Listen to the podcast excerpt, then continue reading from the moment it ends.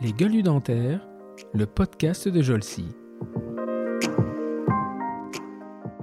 Et, on se retrouve tous là-dedans, euh, personne ne se connaissait, et là la grève débarque, je sais plus, c'était en fin octobre, mi-octobre, je me souviens plus vraiment. Et c'était vraiment une période extraordinaire. D'abord, il y a un groupe d'amis qui s'est tout de suite soudé, soudé, et ce groupe d'amis est toujours là. Donc euh, ça c'est génial, 20 ans après, euh, on s'est pas lâché.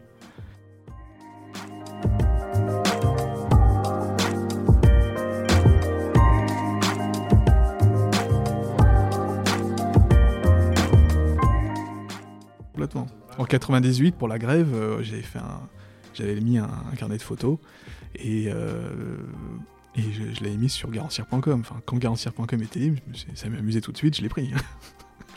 on regardait pas la propriété. Non, même pas. Bon, on l'a- on l'a toujours. Par contre, on l'avait mis à disposition de l'association de l'école odontologique. Et puis aujourd'hui, il est même pas utilisé. euh. Rencontre, quoi. Vraiment, c'est vraiment des ren- des rencontres vraiment sympas. D'abord, il y a eu, euh, voilà, ce Philippe Tardieu. Euh, là, ça, c'est vraiment le, le- gros déclic.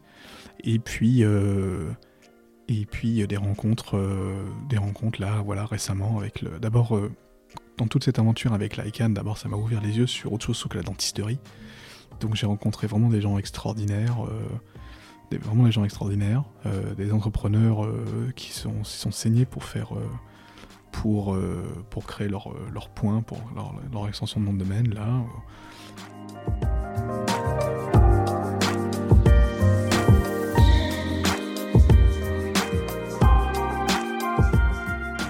Bonjour à toutes et à tous et bienvenue pour ce nouvel épisode des Gueules du Dentaire, le podcast de Jolcy. Cette semaine, je reçois un chirurgien dentiste qui est également entrepreneur, comme il aime à se présenter. Entrepreneur est un mot dans lequel on peut mettre beaucoup de choses, mais ce qui le caractérise, lui, c'est qu'il est entrepreneur multirécidiviste. Je l'ai connu sur les bancs de la fac, alors qu'il était encore étudiant et moi son enseignant, et il vivait déjà à cette époque-là avec un ordinateur sur les genoux. Depuis, il a fait un sacré chemin et continue à avoir des idées plein la tête, tout cela associé à un enthousiasme qui lui permet de faire partie de ces gens que l'on pourrait presque jalouser, car, comme on dit, tout lui réussit. Cette gueule du dentaire a autant d'adresses mail qu'il a d'activités, ce qui laisse, qui laisse perplexe quand on veut lui envoyer un message, car toutes les adresses apparaissent avec votre moteur de recherche, de abcdent à promopixel en passant par yael.com. Vous l'avez probablement reconnu, j'ai le, le plaisir d'accueillir pour cet épisode le docteur Jérôme Lipovitch. Bonjour Jérôme. Bonjour Stéphane.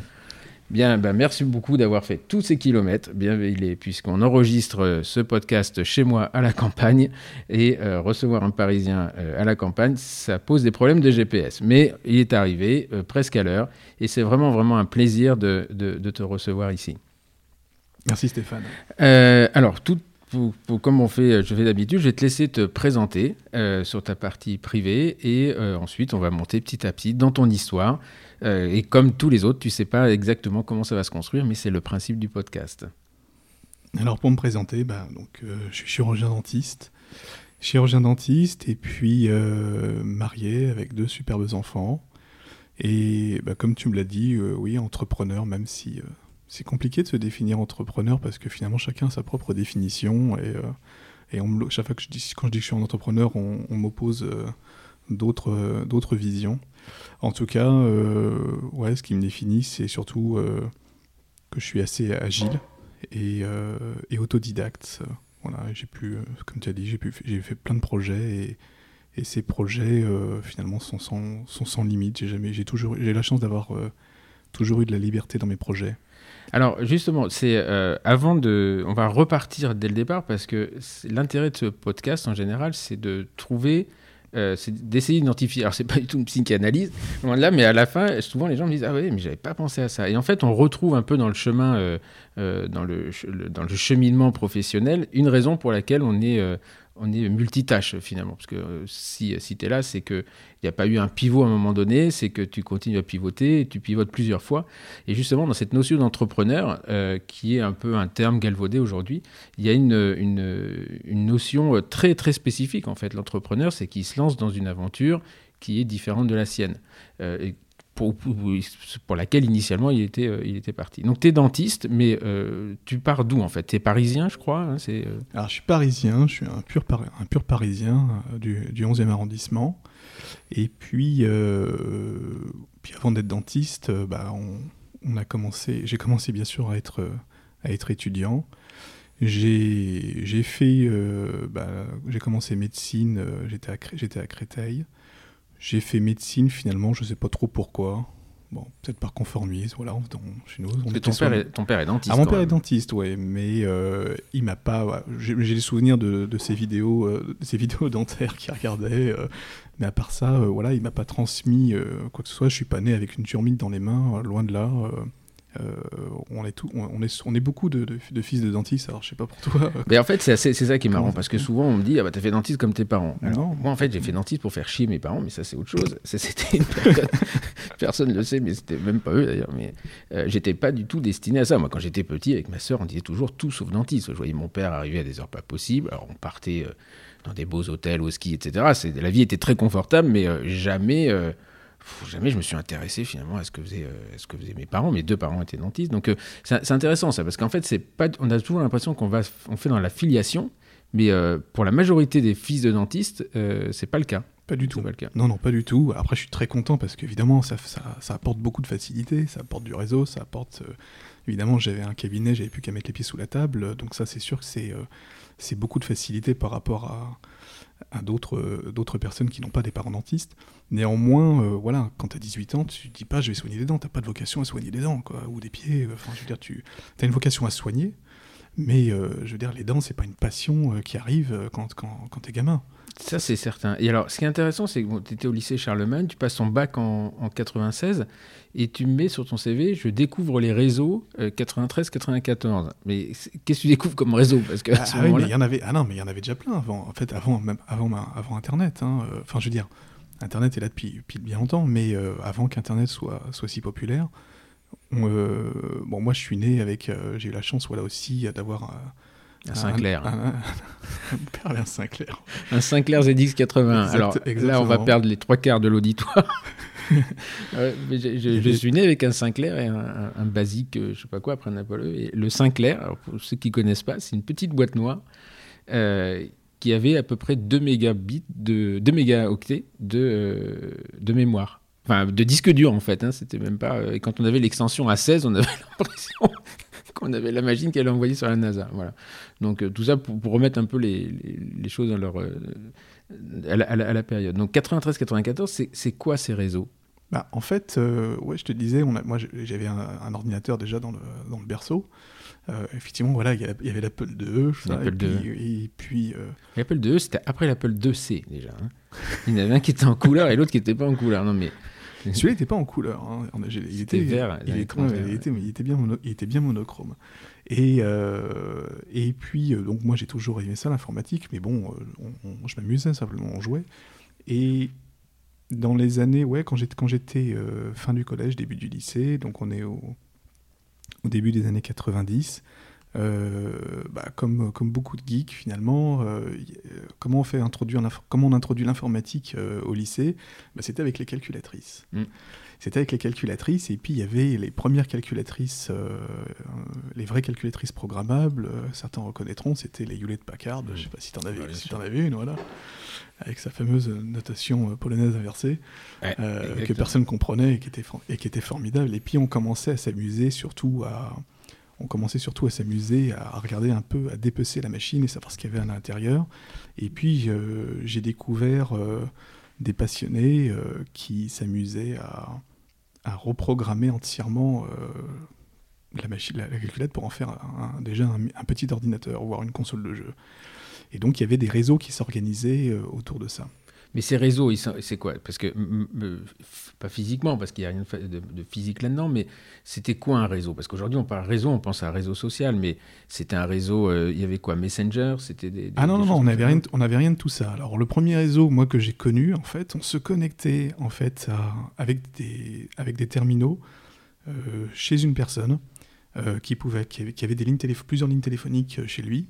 Et donc, à l'époque, je crois qu'on pouvait être maximum 6 euh, connectés mmh. à la fois. Donc, euh, On pouvait passer parfois des heures à sans arrêt recomposer le numéro de téléphone jusqu'à ce qu'une place se libère.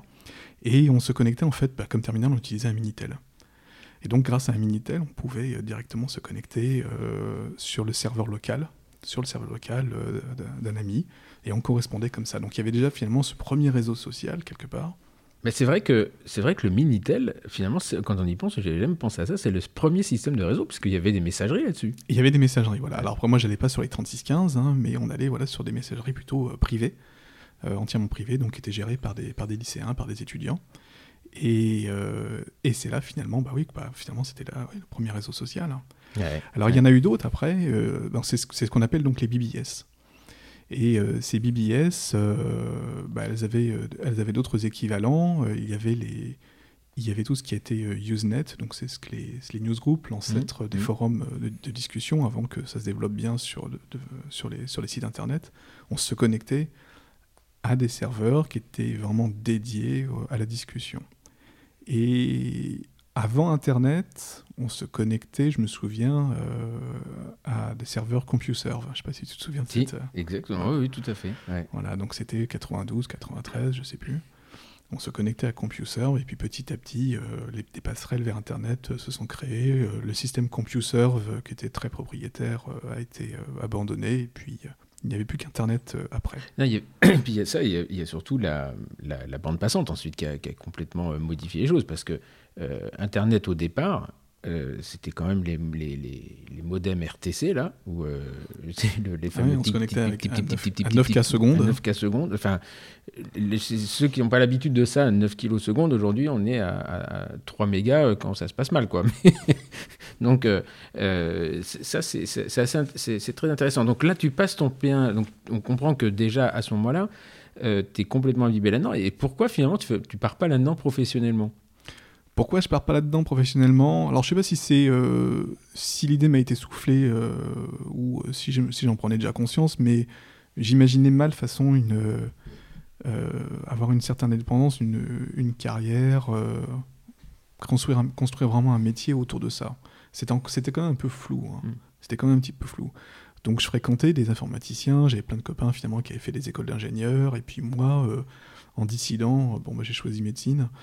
Mais j'allais quand même toujours euh, fréquenter ces, ces gens-là. Euh, je me souviens, pour euh, pouvoir se connecter à Internet, en fait, surtout pour avoir un bon débit, on allait dans une école, dans une école d'ingénieurs qui s'appelle qui s'appelle EPITA, qui était dans le 13e arrondissement, et dans lequel, en fait, il y avait le directeur technique qui nous mettait à disposition des ordinateurs. C'était vraiment très confortable. Donc c'est là que j'ai commencé à apprendre Unix et et, euh, et puis euh, découvrir un peu Internet et commencer déjà à me former sur le tas. Et là, tu commences à coder à ce moment-là ou pas du tout? Non, en fait, euh, bah, coder, c'est un bien gros mot. c'est un, bien, un bien gros mot. Je m'amusais, j'ai commencé à faire des, des, sites internet en HTML, donc j'avais commencé déjà à découvrir tout ça. Et c'était en ouais, 95, 94, 95, 96. J'avais fait mon premier site internet bon, site internet de gamin, j'avais fait un site mm. internet avec des, paroles de chansons, où je me compilais des paroles de chansons de Pearl Jam ou Smashing Pumpkin. des trucs qui nous amusent et qui nous intéressaient à l'époque. Hein. Et, euh, et puis après, avec la P1, euh, bah, finalement, j'ai jamais vraiment abandonné. J'ai jamais vraiment abandonné. Euh, voilà, on apprenait, en même temps que la bioche, j'apprenais à, coder en C, euh, à programmer en C, en C++. C'est un, divertissement en fait. C'était ouais, un hobby. Un hobby. Un hobby. Je sais même pas ce que je voulais faire avec. J'avais plein de projets dans la tête. Je me dis tiens, je vais faire des logiciels, je vais faire des trucs. Bon, j'ai jamais rien fait finalement. Hmm. mais mais j'apprenais, j'apprenais, j'apprenais et euh, je pense que c'est plus, c'est seulement après, vraiment euh, deux, deux, trois ans après, où j'ai vraiment compris l'intérêt et, et j'ai su ce que je voulais faire avec des projets, des projets internet qui ont été apportés par mon père. D'accord, parce que voilà, alors on, va en parler après, ton père, parce que c'est, euh, euh, ça a été finalement la raison de ton pivot quelque part. Enfin, il y a eu deux choses, hein. il y a eu ton père et puis un événement euh, politique, la grève. On va en parler dans deux, petites minutes. Enfin, j'ai l'impression que ces grèves, là, l'autre jour, il y, a, il y a 15 jours, on recevait, enfin, j'ai discuté avec Vianney, qui m'expliquait que tout avait changé au moment de sa grève. La ah, grève, bah, c'est pas, pas, la même que toi. Hein. C'est, lui, il a été en quelques temps avant. Mais euh, bah si, non, c'est-à-dire, c'est la non, non, 98, moi, j'étais- ouais. moi, je rentrais en deuxième année, et lui, il était en quatrième ou cinquième, Ouais, cinquième année. ouais. Et je me souviens très bien de lui, et je me souviens quand il nous entraînait dans les- avec les fils barbelés où on s'enfermait, euh, les, les, euh, les, les blocages de périph, euh, Ouais, enfermé, ouais. dans le, enfermé dans le commissariat du, 80 du, du 14e. euh, Donc bon, cette grève a quand même a Ah, fait, a naître des, des, des passions, euh, on va voir après. Donc j'en reviens à ton père parce que il, bon, aujourd'hui tu es, associé avec lui sur plusieurs projets et lui déjà il code aussi ou il a cette passion ou c'est lui Non, non, après, pas du tout. Bah oui, je, me- je sais qu'il sur son sur son Sinclair, ouais, il, il codait, il recopiait les programmes, il me racontait. Input euh, à dollar. Voilà. Mais euh, non, non, il, il codait pas. Par contre, euh, par contre, par contre, il était toujours plein, plein d'idées. euh, donc, il était déjà assez entrepreneur. Il, aussi, était un- il est entrepreneur aussi lui. Déjà assez entrepreneur. Il était plein d'idées. Et puis, lui, ce qui, ce qui l'a toujours passionné, de toute façon, c'était la formation. Hmm. Donc, il avait déjà commencé dans les années 80. Alors, pour ceux qui connaissent, donc les- la génération au-dessus, c'était le, le Circos. Donc, il avait Mhm. créé. C'est une, des- une des premières sociétés euh, de formation d'implantologie. Hmm. Et, et puis à partir de là, de toute façon, il a toujours été guidé dans ses projets par, euh, par, euh, par la formation, par, euh, et toujours sous le signe de l'éthique. Toujours sous le signe de l'éthique, ça c'est quelque chose qui... euh, c'est toujours été son credo. D'accord. Mais lui, il est pas, il a, il a pas ce- cet intérêt euh, avéré pour le codage euh, quand toi t'es gamin. C'est non. vraiment un truc que tu fais, euh, que tu fais Ouais. tout seul. C'est assez surprenant d'ailleurs que tu sois pas parti là-dedans parce que finalement aujourd'hui, quand on voit ce que ça a donné, tu te dis bah il y avait quand même un truc à faire.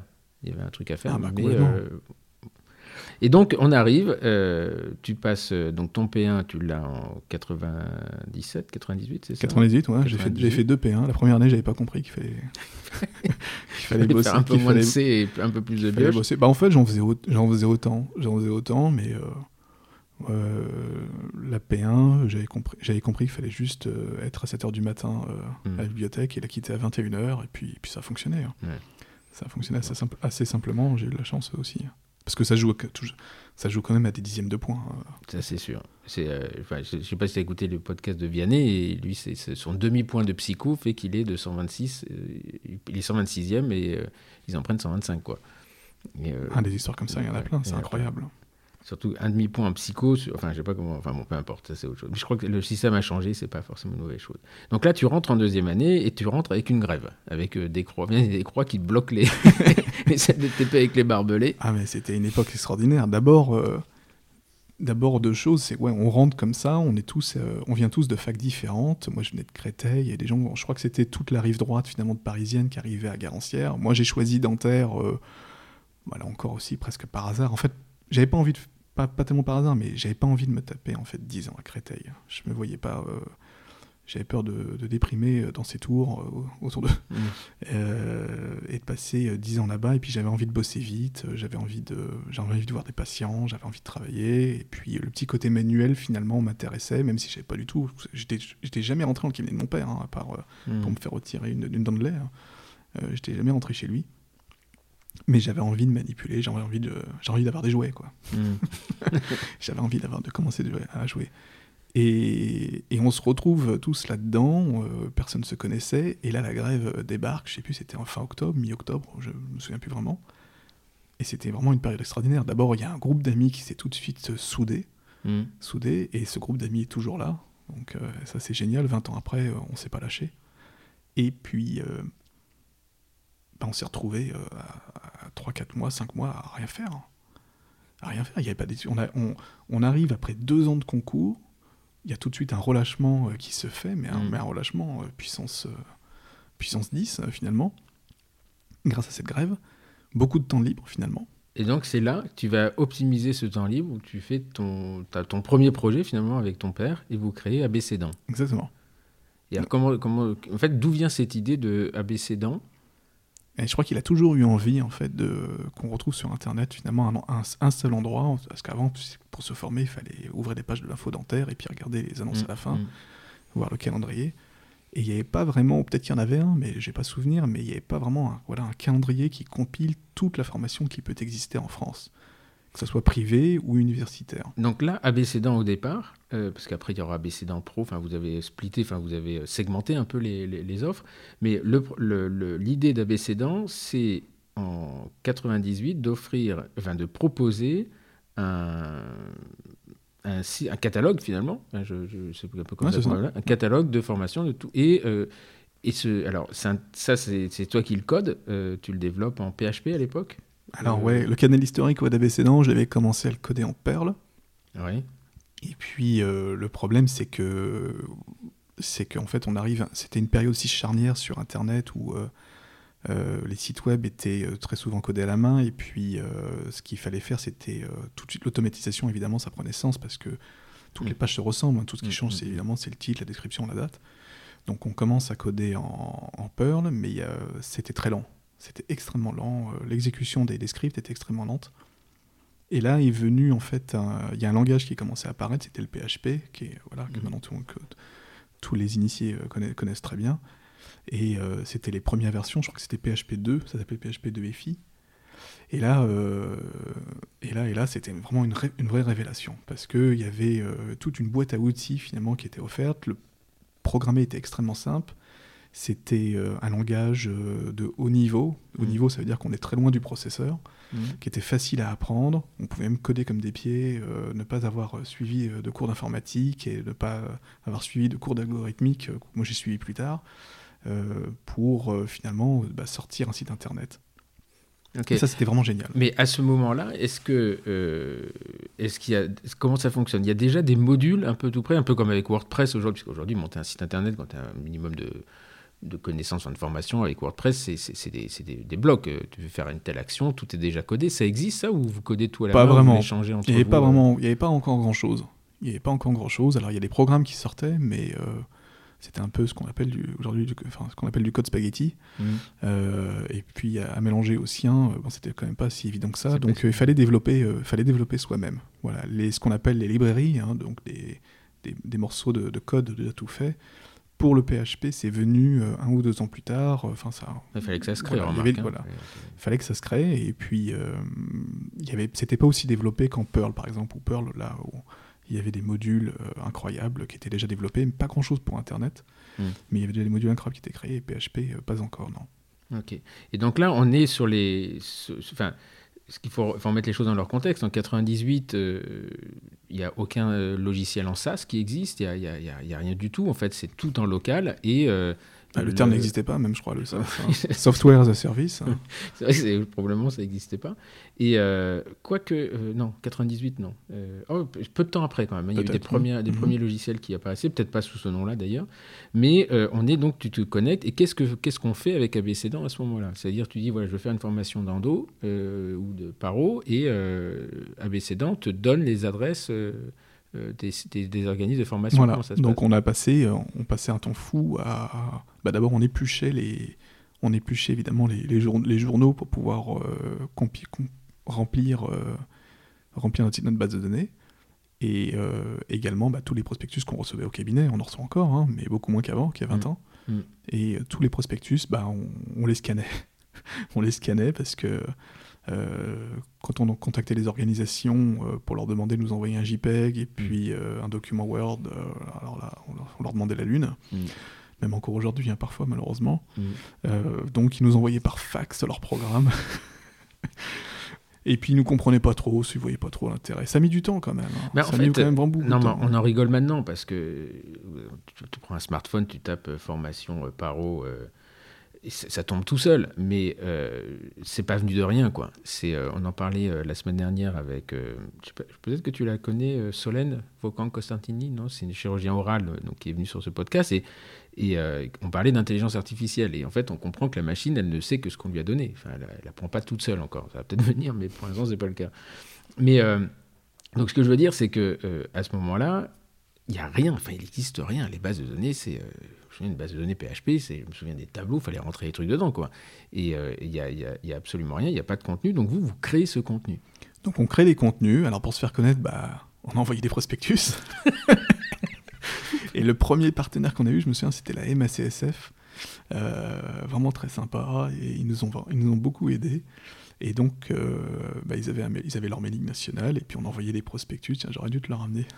en fait, c'est intéressant parce qu'à ce moment-là, il n'existe rien. Et donc, quel est le modèle économique de ce truc-là? Bah, Le modèle économique, tout de suite, ça a été euh, la publicité. Ouais. Voilà, mais ça payait pas. Bah non, parce qu'il n'y a personne qui allait sur Internet. Enfin, c'est. Euh, c'était des bandeaux, c'était quoi? C'était des bandeaux, simplement des bandeaux publicitaires voilà, qu'on commençait à mettre. Donc là, les premières, les, premières bibliothèques de logiciels commençaient à arriver. Mmh. Donc au départ, j'avais programmé moi-même euh, des bannières aléatoires qui passaient, mais bon, faire des statistiques et tout, ça commençait à être compliqué. Et là, il, y a, il commençait à y avoir voilà, des premiers SaaS qui arrivaient, et donc euh, on pouvait... Alors non, c'était pas des SaaS, c'était plutôt des logiciels qu'on achetait et qu'on intégrait donc mmh. directement sur ABCDan et qui pouvaient gérer les bannières publicitaires. Voilà, mais ça payait pas grand-chose non plus, ne hein, faut pas exagérer. Donc là, vous êtes sur un modèle euh, économique, vous couvrez les frais, et encore même pas, parce qu'il faut des serveurs, vous couvrez les frais. Ouais, on couvre les frais. Ah non, tout est déficitaire, hein, tout est déficitaire, mais on s'en fout. Oui, c'est l'idée. C'est l'idée de s'amuser avec ton père moment-là. Euh, on s'amusait bien. Ok. On s'amusait bien. Et donc, euh, bon, voilà, la grève s'arrête quand même à un moment donné. Et 2001, et alors là, c'est, je pense que c'est le plus gros pivot, enfin, peut-être d'eau dans ta tête, mais c'est la création euh, d'un site, d'un forum de discussion. Alors pareil, ça n'existait pas encore en dentaire. Euh, c'est le fameux, le Eugénol. Et je me souviens pertinemment du premier logo d'Eugénol, ce qu'il a changé après. Mais euh, je me souviens très très bien. Moi, je rentre assistant à ce moment-là.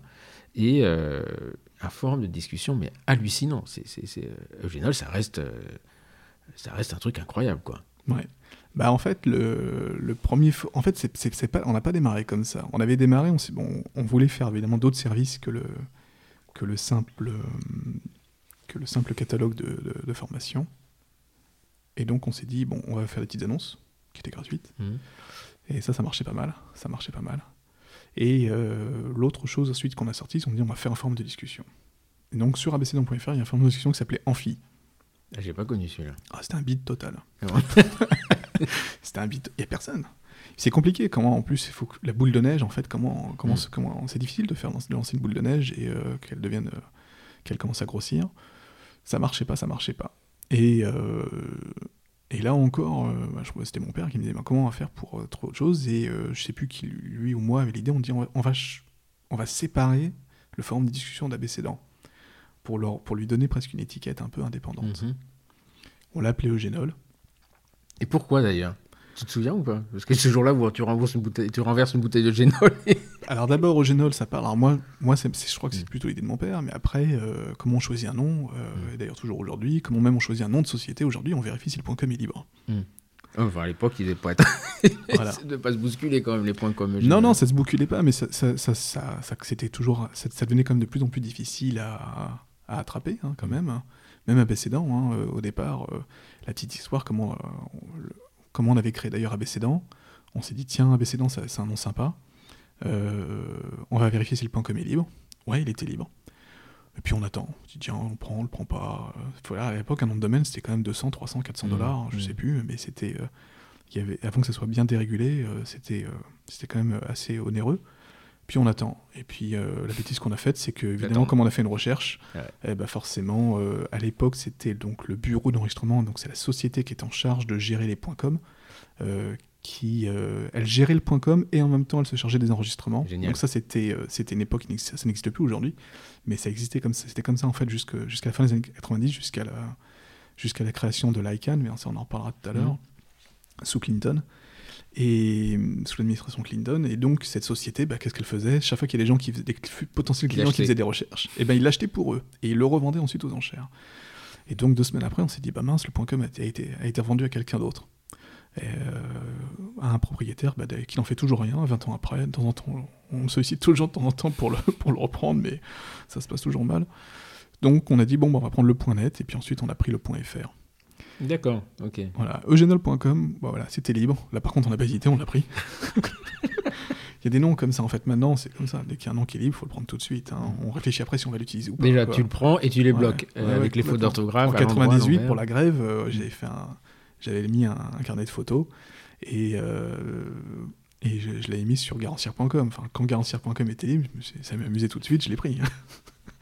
on regardait pas la Tu l'as revendu après non, non, même pas. on l'a toujours. Par contre, on l'avait mis à disposition de mm. l'association de l'école odontologique. Mm.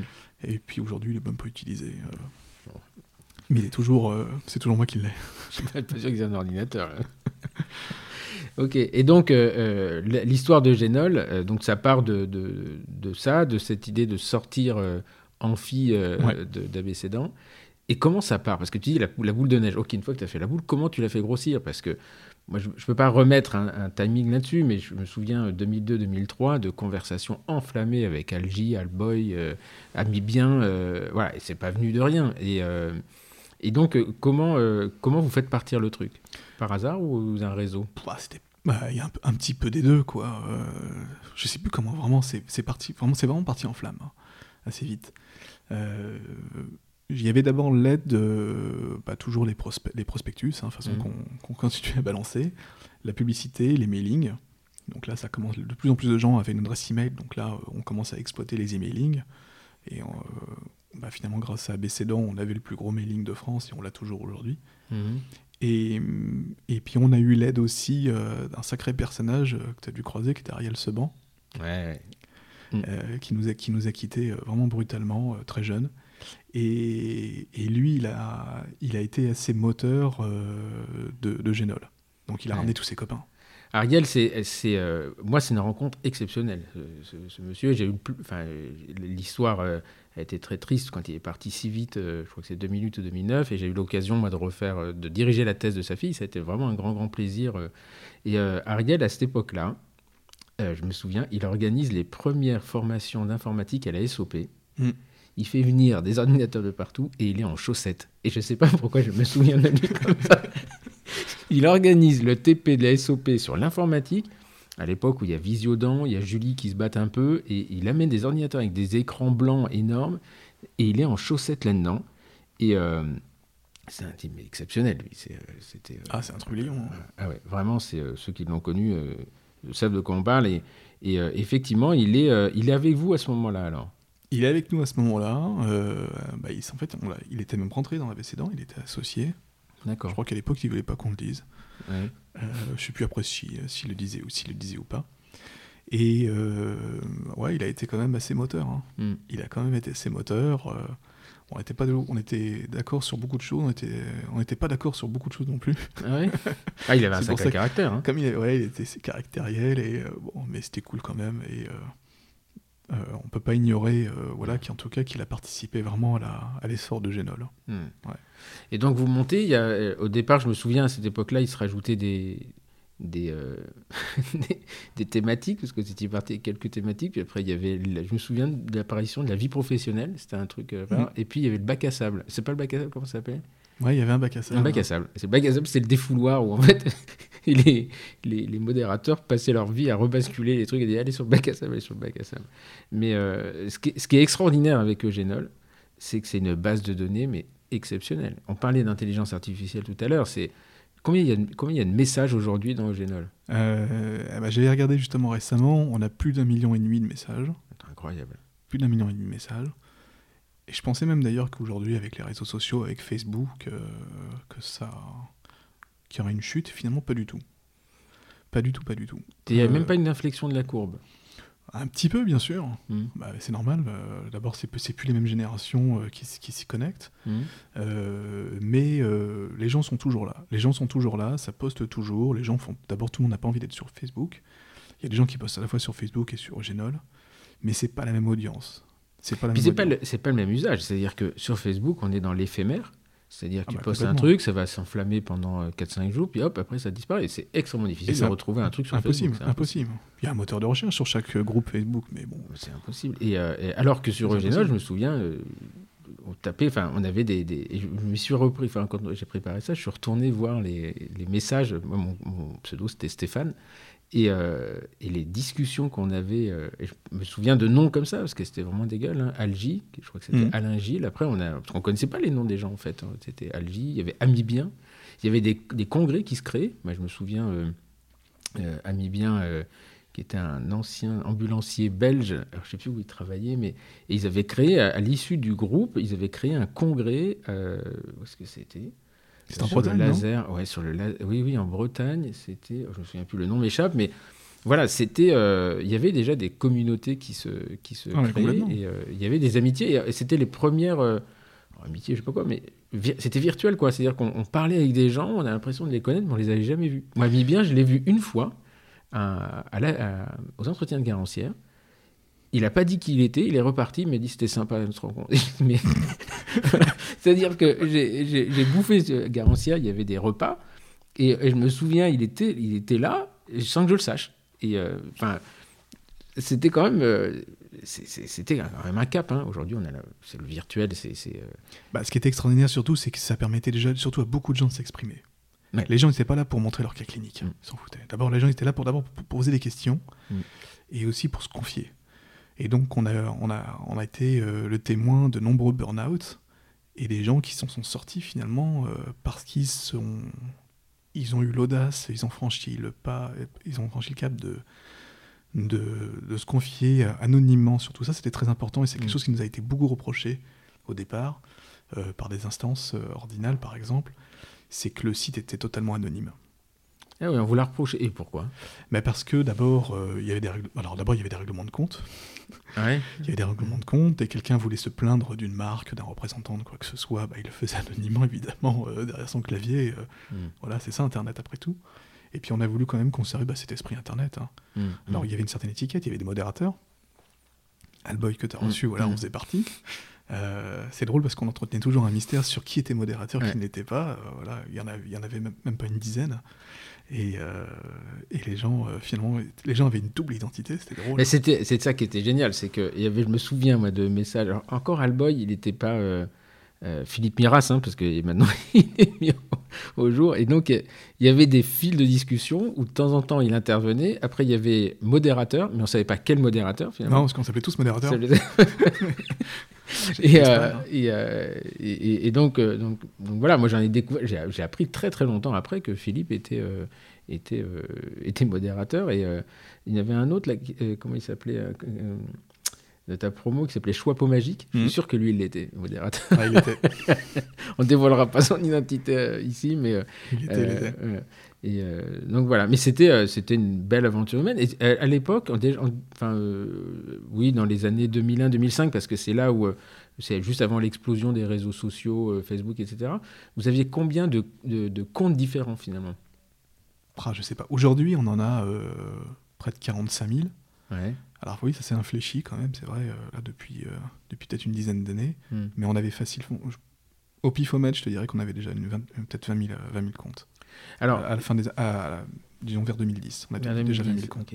Et alors, quel est toujours pareil C'est euh, moi, je me souviens d'un jour euh, où il y avait, euh, vous aviez averti d'une grosse migration, où il y avait un gros changement qui allait se faire, et, et d'un changement d'ailleurs qui s'est pas fait pour une histoire de financière, c'est-à-dire qu'en disant bah ouais, mais nous on voulait faire ça, mais ça devenait beaucoup trop important en termes de, de serveurs, etc. C'est comment financièrement ça fonctionne ce truc-là? Bah, Le problème d'abord, c'est que le, le, site il croulait très souvent sous les connexions. Euh, puis c'est à, une époque où il n'y avait pas de. Alors, le, le, prolongement du SaaS, c'est le PaaS, c'est le Platform mhm. as a Service. Donc, euh, c'était euh, l'occasion, c'était des hébergements qui étaient de sites internet qui étaient assez faciles à, mettre en place parce qu'il n'y avait plus qu'à mettre les pieds sous la table aussi et on, installait son mhm. site web et on n'avait pas à gérer l'informatique. Et bah, c'était une époque où on devait gérer soi-même son propre serveur. Donc j'avais, on avait un serveur, puis deux serveurs, puis trois serveurs dans une salle blanche. Euh, qui étaient redondants, donc les bases de données se copiaient les unes les autres. Mais dès qu'il y avait un pic de connexion, donc typiquement, c'est dès qu'il y avait une émission sur M6 mmh. euh, sur les dentistes, euh, comme c'était souvent la mode à un moment, c'était quand même un, sacré marronnier les dentistes, c'est un peu moins maintenant aujourd'hui à la télé. Et dès qu'il y avait des, images de Génol ou des, des, extraits du forum de discussion, alors là évidemment tout le monde se connectait, et pas que des dentistes. Et donc là, on croulait sous les... on, croulait, et on il, y avait il y avait très peu d'attaques à l'époque, hein, euh, mais c'était des... Simplement, on était noyé sous le, sous le trafic. Mhm. Et là, le serveur, il arrêtait pas de tomber. Quoi. il arrêtait pas de tomber, jusqu'à parfois, il fallait même, euh, il fallait même aller sur place. Donc, on allait, euh, dans la salle blanche. On allait dans la salle blanche. Alors, il y en avait une qui était à Courbevoie, après, on était une qui était dans le 11e arrondissement. Et et donc il fallait, que, il fallait aller sur place, parfois même pour aller débrancher la machine et la, la rebrancher. C'était drôle. Mais qu'est-ce que ça représente comme, comme travail en fait? Moi, En termes de quantité, c'est quelqu'un à temps plein? C'est une équipe de 10 personnes? Ou finalement l'informatique, ce qui est magique Non, ça roulait tout seul. Ça roulait tout seul. Ça roulait tout seul, il fallait juste surveiller le trafic, on surveillait... Euh, Il y avait des alertes dès que le processeur chauffait un peu trop, ou dès qu'il n'y avait plus de mémoire, ou dès que la base de données commençait aussi à, ralentir. Donc ça, c'est juste qu'il fallait simplement surveiller, mais sinon, ça roulait tout seul. D'accord. Et, donc, euh, euh, moi j'ai bien compris que abcdan.fr, au départ, euh, vous, vous c'était équilibrer les, les, frais, mais là, Genol, il y a un moment où vous commencez à en vivre enfin, faut... Non, non, toujours pas. et toujours pas d'ailleurs, on n'en vit pas. Alors, il y a de la publicité qui est dessus, mais mm. c'est pas Genol qui fait vivre. Hein. Il y a un sacré trafic dessus je sais pas combien de, millions de pages il y a par, euh, par an, par vue par an, mais euh, c'est pas ça qui fait euh, c'est pas ça qui fait vivre le site. Donc c'est plus abcdan.fr et après abcdan.pro quand on a décidé de de rendre les annonces payantes parce que abcdan.fr finalement était toujours était quelque part toujours négatif. Mm-hmm. Donc on a décidé de, rendre les annonces payantes et finalement c'est les petites annonces qui ont payé tout le reste. D'accord. Et la publicité. D'accord. Donc là, c'est euh, ça, ça arrive après finalement, euh, parce qu'il y a un moment donné, je, crois que ton, ton père euh, sort du cabinet, enfin, il arrête le cabinet à ce moment-là, ou comment ça se passe Non, un peu après, non, non, il est parti, il a quitté le cabinet en 2010. D'accord. Il a quitté le cabinet en 2010, mais voilà, toujours sur abécédant. Hein. Il est toujours sur oui, c'est ça, oui, ah mais il décide à un moment donné, lui, de, d'arrêter l'activité clinique pour se consacrer vraiment à, à votre, votre structure. Euh, donc là, vous êtes associé, c'est parce que Abécédant, c'est une marque ou c'est une société? C'est une marque et une société. Ça a toujours été une marque. On avait, on avait tout de suite enregistré la marque. D'accord. Et euh, ça a tout de suite été une société du même nom.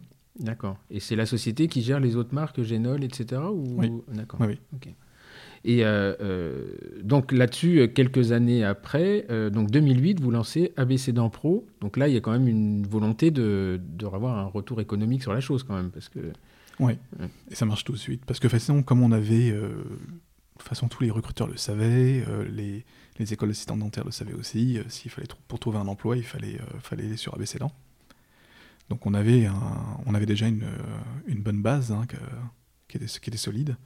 On a rendu les annonces payantes, il fallait surtout pas faire des prix évidemment comme, comme Monster et compagnie, mhm. comme, comme pour aller rechercher un, un, emploi cadre. Mhm. Donc c'était quand même assez raisonnable. Et ça, ça nous a permis vraiment de vite euh, de rentrer dans les frais et de pouvoir développer. Donc de développer beaucoup de services, euh, d'avoir vraiment un site indépendant euh, qui soit rapide, qui soit qui offre qui offre beaucoup de services.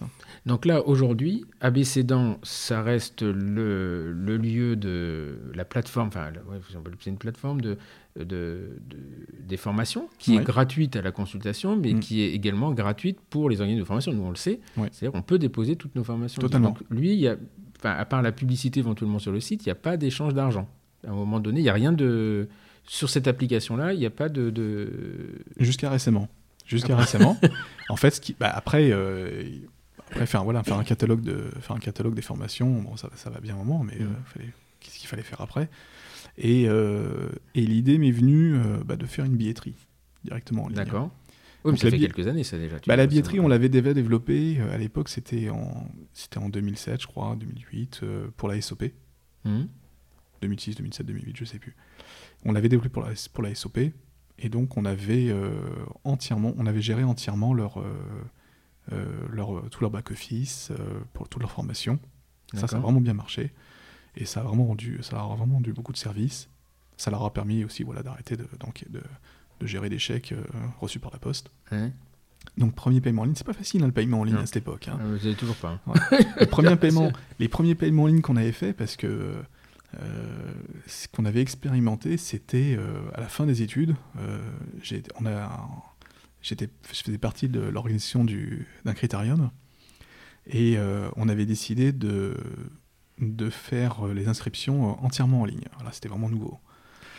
C'était en 2000, 2004 pour le crit de 2005. Donc 2004, il faut dire, c'est une époque où euh, même encore aujourd'hui, remarque, tu vas me dire, mais euh, mettre son numéro de carte bleue euh, mm. sur Internet, ça faisait flipper. Mm. Maintenant, on avait, on avait, mis un coup de pression aux gens, on avait dit, écoutez, si vous ne mettez pas votre, si vous payez pas en ligne, bah, vous n'êtes pas inscrit. Ah, tu m'étonnes que ça marchait. Hein. Mm. Donc il y a eu 1000 inscrits assez rapidement, et puis surtout ça a permis, ça a permis d'avoir une bonne trésorerie pour et d'avoir un peu de, d'avoir quelque chose de solide pour organiser cet événement festif. Hmm. plutôt que de recevoir des chèques euh, jusqu'à 4 mois après l'événement. Et donc voilà, j'ai compris comment fonctionnait une billetterie, ça a bien marché, donc on s'est dit, bon, on va faire ça de manière plus sérieuse. Donc on l'avait proposé à la SOP, je sais plus qui était demandeur, si on l'avait proposé ou si c'était demandeur. c'était grâce à Ariel Seban d'ailleurs, parce qu'il était, il était, il était dans le bureau. On avait développé cela, on avait développé euh, tout le système de, tout le système de routage presse euh, de, leur journal. De leur journal, ouais. Et voilà, donc moi j'ai. Euh, donc c'est moi qui c'est moi qui tout codé en fait à l'époque. D'accord. Et donc là en fait vous devenez mais ça c'est abécédant ou abécédant pro? Et Donc ça c'était abécédant et donc ça c'était le c'était les, les, bases de, de abécédant.fr. D'accord. Donc abclan.fr, après, euh, c'était vers 2015, on, a, on s'est dit, bon, on va lancer nous-mêmes aussi notre propre billetterie. Donc euh, ce qu'on avait fait pour la SOP, juste on va le, on va le faire puissance 1000. Mm-hmm. Et, euh, et ça, avait, ça avait tout de suite bien marché.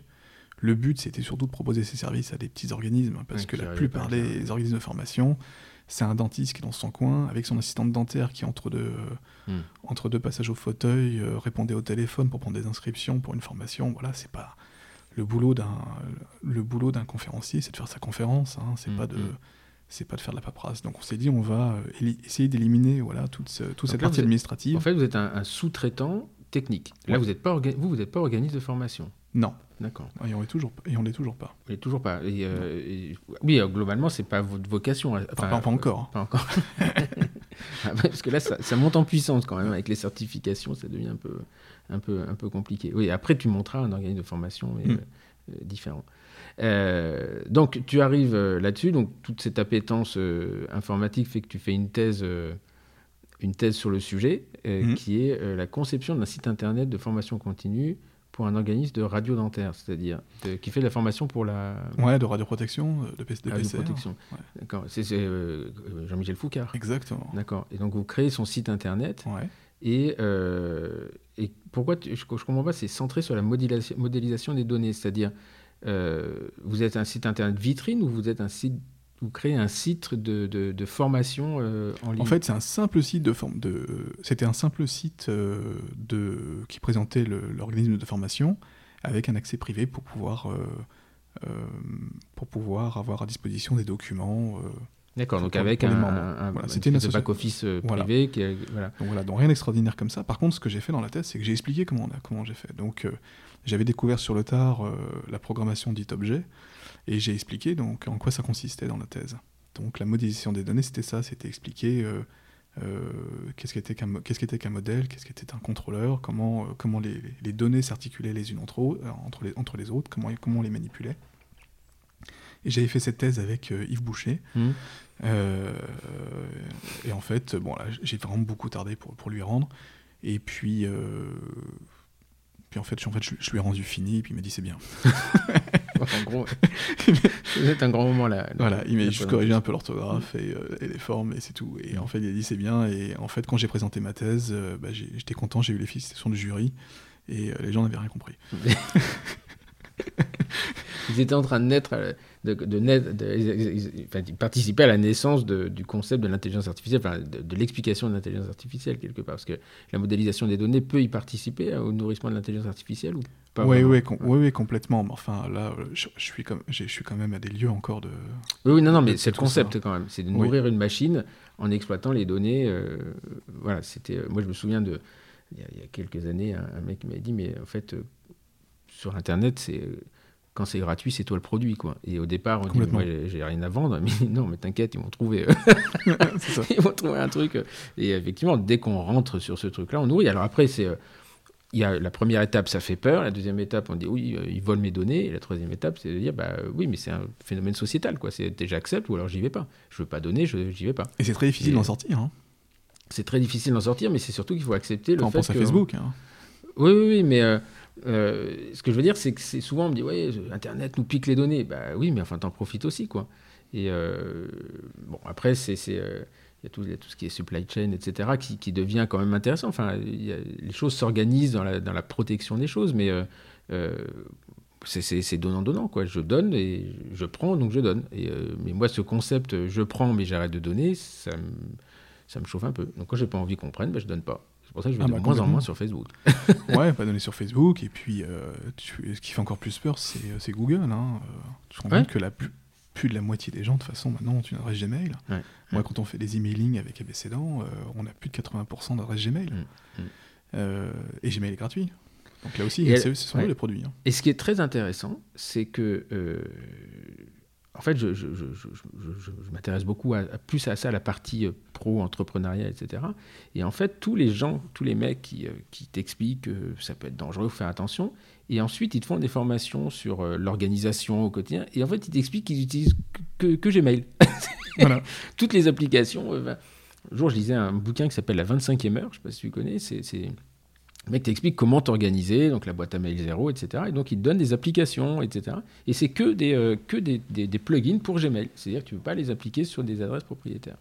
Et euh, donc finalement, ils te disent attention, c'est dangereux, mais ils le nourrissent eux-mêmes et ils se rendent compte de, de l'intérêt de de la chose. quoi. Complètement. Complètement. Et euh, donc tu, tu sors de ta thèse et là tu, tu es associé à ton père en- jusqu'en 2010 et tu, re- tu te réassocies avec un copain de promo, Romain, Romain Sirica. Ouais. J'ai pas le souvenir de lui. Il devait être discret. Enfin, je sais pas, j'ai pas. Il était en, dans la même promo, il était pas à la pitié en même temps. Alors. Non, non, on était, dans, on était dans la même promo. Alors, on s'est, euh, on s'est séparés, on s'est rattrapés parce qu'on a, on, on avait retapé aussi hein, Mhm. des années à Garancière.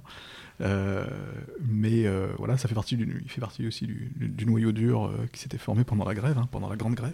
D'accord. Et donc là, vous vous associez et vous, euh, tu dis, tu parles d'émulation, c'est-à-dire, euh, c'est lui qui te donne envie de te former ou c'est toi qui, euh, ou c'est mutuel finalement? Non, mais c'est mutuel et puis voilà, on s'entend vraiment bien. C'est triste, hein, quelquefois j'entends les associations Hmm. qui, sont, qui sont assez terribles et qui se, qui se fracassent. Et là, tu vois, depuis 10 ans, bah, c'est comme au premier jour. Quoi. Comme- Ça se ouais. passe bien. Dans un, es- dans un espace restreint, on en parlait juste avant le. le- ah ouais, dans un espace restreint, mais euh, ouais, mais de- d'un petit, un, un beau petit cabinet parisien, mais euh, mais euh, ouais, on s'entend bien, on s'entend surtout finalement, et, euh, C'est important voilà, ça. et pourvu que ça dure, Ouais. et pourvu que ça dure. Et donc là, tu fais des, des DU et des DU qui sont Pas essentiellement Pas sur- non, encore. pas encore? Ouais, non, pas encore. C'est venu, c'est venu bien après ça. C'est venu bien après. Bah, je m'occupais trop finalement de toutes mes, toutes mes activités. Mhm.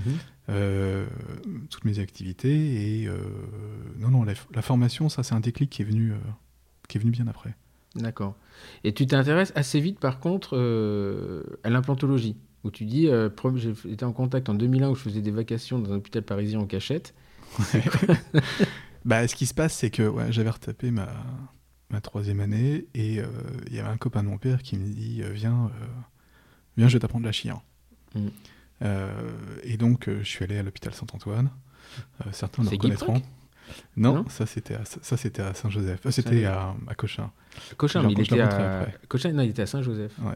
Lui, était à et après Saint-Joseph. D'avant c'était Cochin avant Ah ouais, j'ai fait mon DU avec lui en 2000. Parce Ouais. que tu étais là en train de découvrir, moi aussi. Et, euh, et donc j'ai découvert la chire, et donc euh, en trois mois j'ai fait plus d'extractions, euh, même en un mois j'ai fait plus d'extractions dentaires que dans toute ma scolarité à Garancière. Euh, je le disais à personne, je faisais, ma- je faisais une ou deux vacations par semaine, et euh, très rapidement il m'a dit, bah viens, tu vas poser les implants, il n'y a rien de compliqué, euh, je t'apprends les bases, et puis voilà. Et donc, euh, et donc je posais des implants déjà en troisième année, en quatrième année, je sais plus. Et puis ça se passait bien, ça se passait bien. Ça se passait bien, donc tu vois, le, le matin je posais les implants, l'après-midi je me faisais, je me faisais engueuler dans les TP de pédo. euh, C'était pas les c'était, euh, c'était drôle, quoi, finalement, le contraste. euh, Ouais. voilà. Mais j'ai énormément, énormément appris, et puis euh, je me rends compte euh, que la plupart des. La plus... J'ai énormément de copains finalement qui m'ont révélé qu'eux aussi ils bossaient dans les hôpitaux à droite à gauche pendant leurs études et ils ont appris, malheureusement, c'est triste, hein, mais finalement ils ont bien plus appris parfois à l'extérieur qu'à l'intérieur. Bah parce que, alors, il y a deux choses. D'abord, parce que quand tu n'as pas la contrainte de la surveillance, euh, bah, tu te sens un peu libéré. Et que quand tu es dans Oh, un. j'étais quand même surveillé, hein, euh, oui, non, non, mais c'est euh, pas le même. Tu étais surveillé pour être sûr que tu fais pas d'erreur. Ouais. Là, tu n'étais pas surveillé pour être sûr que tu fasses bien. C'est Voilà. deux choses complètement différentes. Et finalement, tu fais aussi bien quand tu n'as pas la pression. Et, euh, et bon, ça, c'est une, autre façon de- une autre façon de voir les Mais choses. c'était un, c'était un vrai. euh, c'était un, un, un vrai passage de, de maître apprenti, quoi. Ah quelque, chose que, quelque chose qu'on n'avait pas vraiment à, à Garancière, malheureusement. mais à Garancière est nulle part. on n'a pas ça en France, c'est-à-dire qu'on n'est pas du tout. Euh, le, enfin, j'ai 12 ans, de, 12 ans d'université derrière moi, j'ai appris énormément de choses, j'ai pris beaucoup de plaisir à beaucoup de choses, mais il y avait une frustration, c'est qu'on n'enseignait pas. On, on, c'était pas, pour moi, c'était pas de l'enseignement, c'est pas de la transmission. Déjà, il y a des examens. Donc à la base, un examen, c'est une sanction. Et, euh, et je ne vois pas l'intérêt des examens. à la fin, j'en faisais, enfin, je voyais pas l'intérêt. Dans mon DU, les, les étudiants se corrigeaient entre eux. Ils étaient plus durs que moi en plus. Mais euh, Après, il y, avait quand même, il y avait quand même des gens géniaux à Garancière qui, bien sûr. t'accompagnaient bien. Mais, ce n'était pas l'esprit euh, général. mais quand je dis ça, c'est que je ne remets pas du tout en, en question les, les, les, humains, ceux qui la font. Il y a bien entendu, il y a des gens que j'aime bien, d'autres que j'aime pas. Mais la question n'est pas là. C'est le, le, système, en fait. C'est le, système de, de, de, mentorat, de machin, plutôt que de, de transmission, en fait. On n'est pas là pour enseigner, on est là pour transmettre. Et euh, voilà, ça, c'est un concept de, de l'enseignement qu'on essaie, nous, de remettre chez Ando Academy, c'est-à-dire euh, euh, de dire, bah, on vous accompagne. Voilà, une des valeurs de la société, c'est l'accompagnement. Parce que j'ai jamais eu l'impression de pouvoir accompagner mes, mes étudiants pour différentes raisons. D'abord parce que le système ne le, le, proposait pas. Et puis, euh, et puis, à un moment, tu es tellement débordé par les conneries que tu t'en deviens, je dirais pas con, mais tu, tu, rentres dans le système parce que tu n'as pas le choix. quoi. T'as pas le choix. Et donc, en 2008, tu rencontres un monsieur qui est un des pères fondateurs de la, la chirurgie guidée, la chirurgie guidée, Philippe Tardieu, que je ne connais pas, et qui, euh, et qui te fait découvrir ce truc-là. Ah, lui aussi un trublion. Ouais, il était venu au cabinet, bon, c'était un copain de mon père. Euh, il il était d'ailleurs, euh, je crois qu'il était, euh, il était assistant en garancière, peut-être euh, aussi dans les années 80, me semble-t-il, et ou 70, je sais plus. Et et puis lui, lui vient au cabinet, il me dit tiens, faut que je te montre un truc. Si tu t'intéresses à l'implanto, faut que je te montre ce que c'est la chirurgie guidée. Qu'est-ce que tu me racontes comme connerie? Et il me montre en fait comment on peut être avoir des gestes réguliers et comment on peut travailler proprement, simplement en, en, anticipant tous les gestes et en travaillant finalement sur le patient avant même de l'avoir, euh, avant même de commencer à le découper. Et, et là, pour moi, ouais, il y a eu un vrai, vrai déclic. D'abord parce que c'est un nouveau jouet pour moi, mmh. donc encore un nouveau jouet informatique qui me plaisait. Alors, quand j'ai lu ça, c'est bizarre en 2008 parce que je me souviens de quand moi j'ai fait mon, mon DU à Cochin, donc avec Guy mmh. etc euh, commissionnat, euh, mon mémoire, je l'avais fait sur les guides. Ah non, mais ça existait déjà depuis longtemps, de toute façon. Mais c'est depuis longtemps. Moi, j'ai découvert ça sur le, moi, j'ai découvert ça sur le tard, si je puis dire. Quand tu parles de, toi, tu parles en 2008 à ce moment-là, c'est, tu parles des guides numérisés, numériques ou euh, Alors les guides, façon, euh, les guides, il y avait 36 façons de les faire. la façon moderne de les faire aujourd'hui, c'est de les concevoir entièrement sur l'ordinateur et puis hmm. ensuite de les, de les, de les imprimer, de les fabriquer. Hmm. Donc avec des machines qui faisaient du prototypage, donc avec d'abord c'était euh, soit avec des usineuses et puis maintenant avec des imprimantes 3D. Hmm. Mais euh, le principe c'était de, travailler entièrement sur ordinateur. Alors il y avait déjà les premiers guides euh, fiduciaires, qui étaient même une invention française. Hein. c'était Thomas Fortin, qui est lui aussi un des pères fondateurs. Lui je crois qu'il avait même peut-être peut-être le premier brevet d'ailleurs dans les années 90 sur la chirurgie guidée, sur les guides, les guides chirurgicaux, pardon. Et, et puis,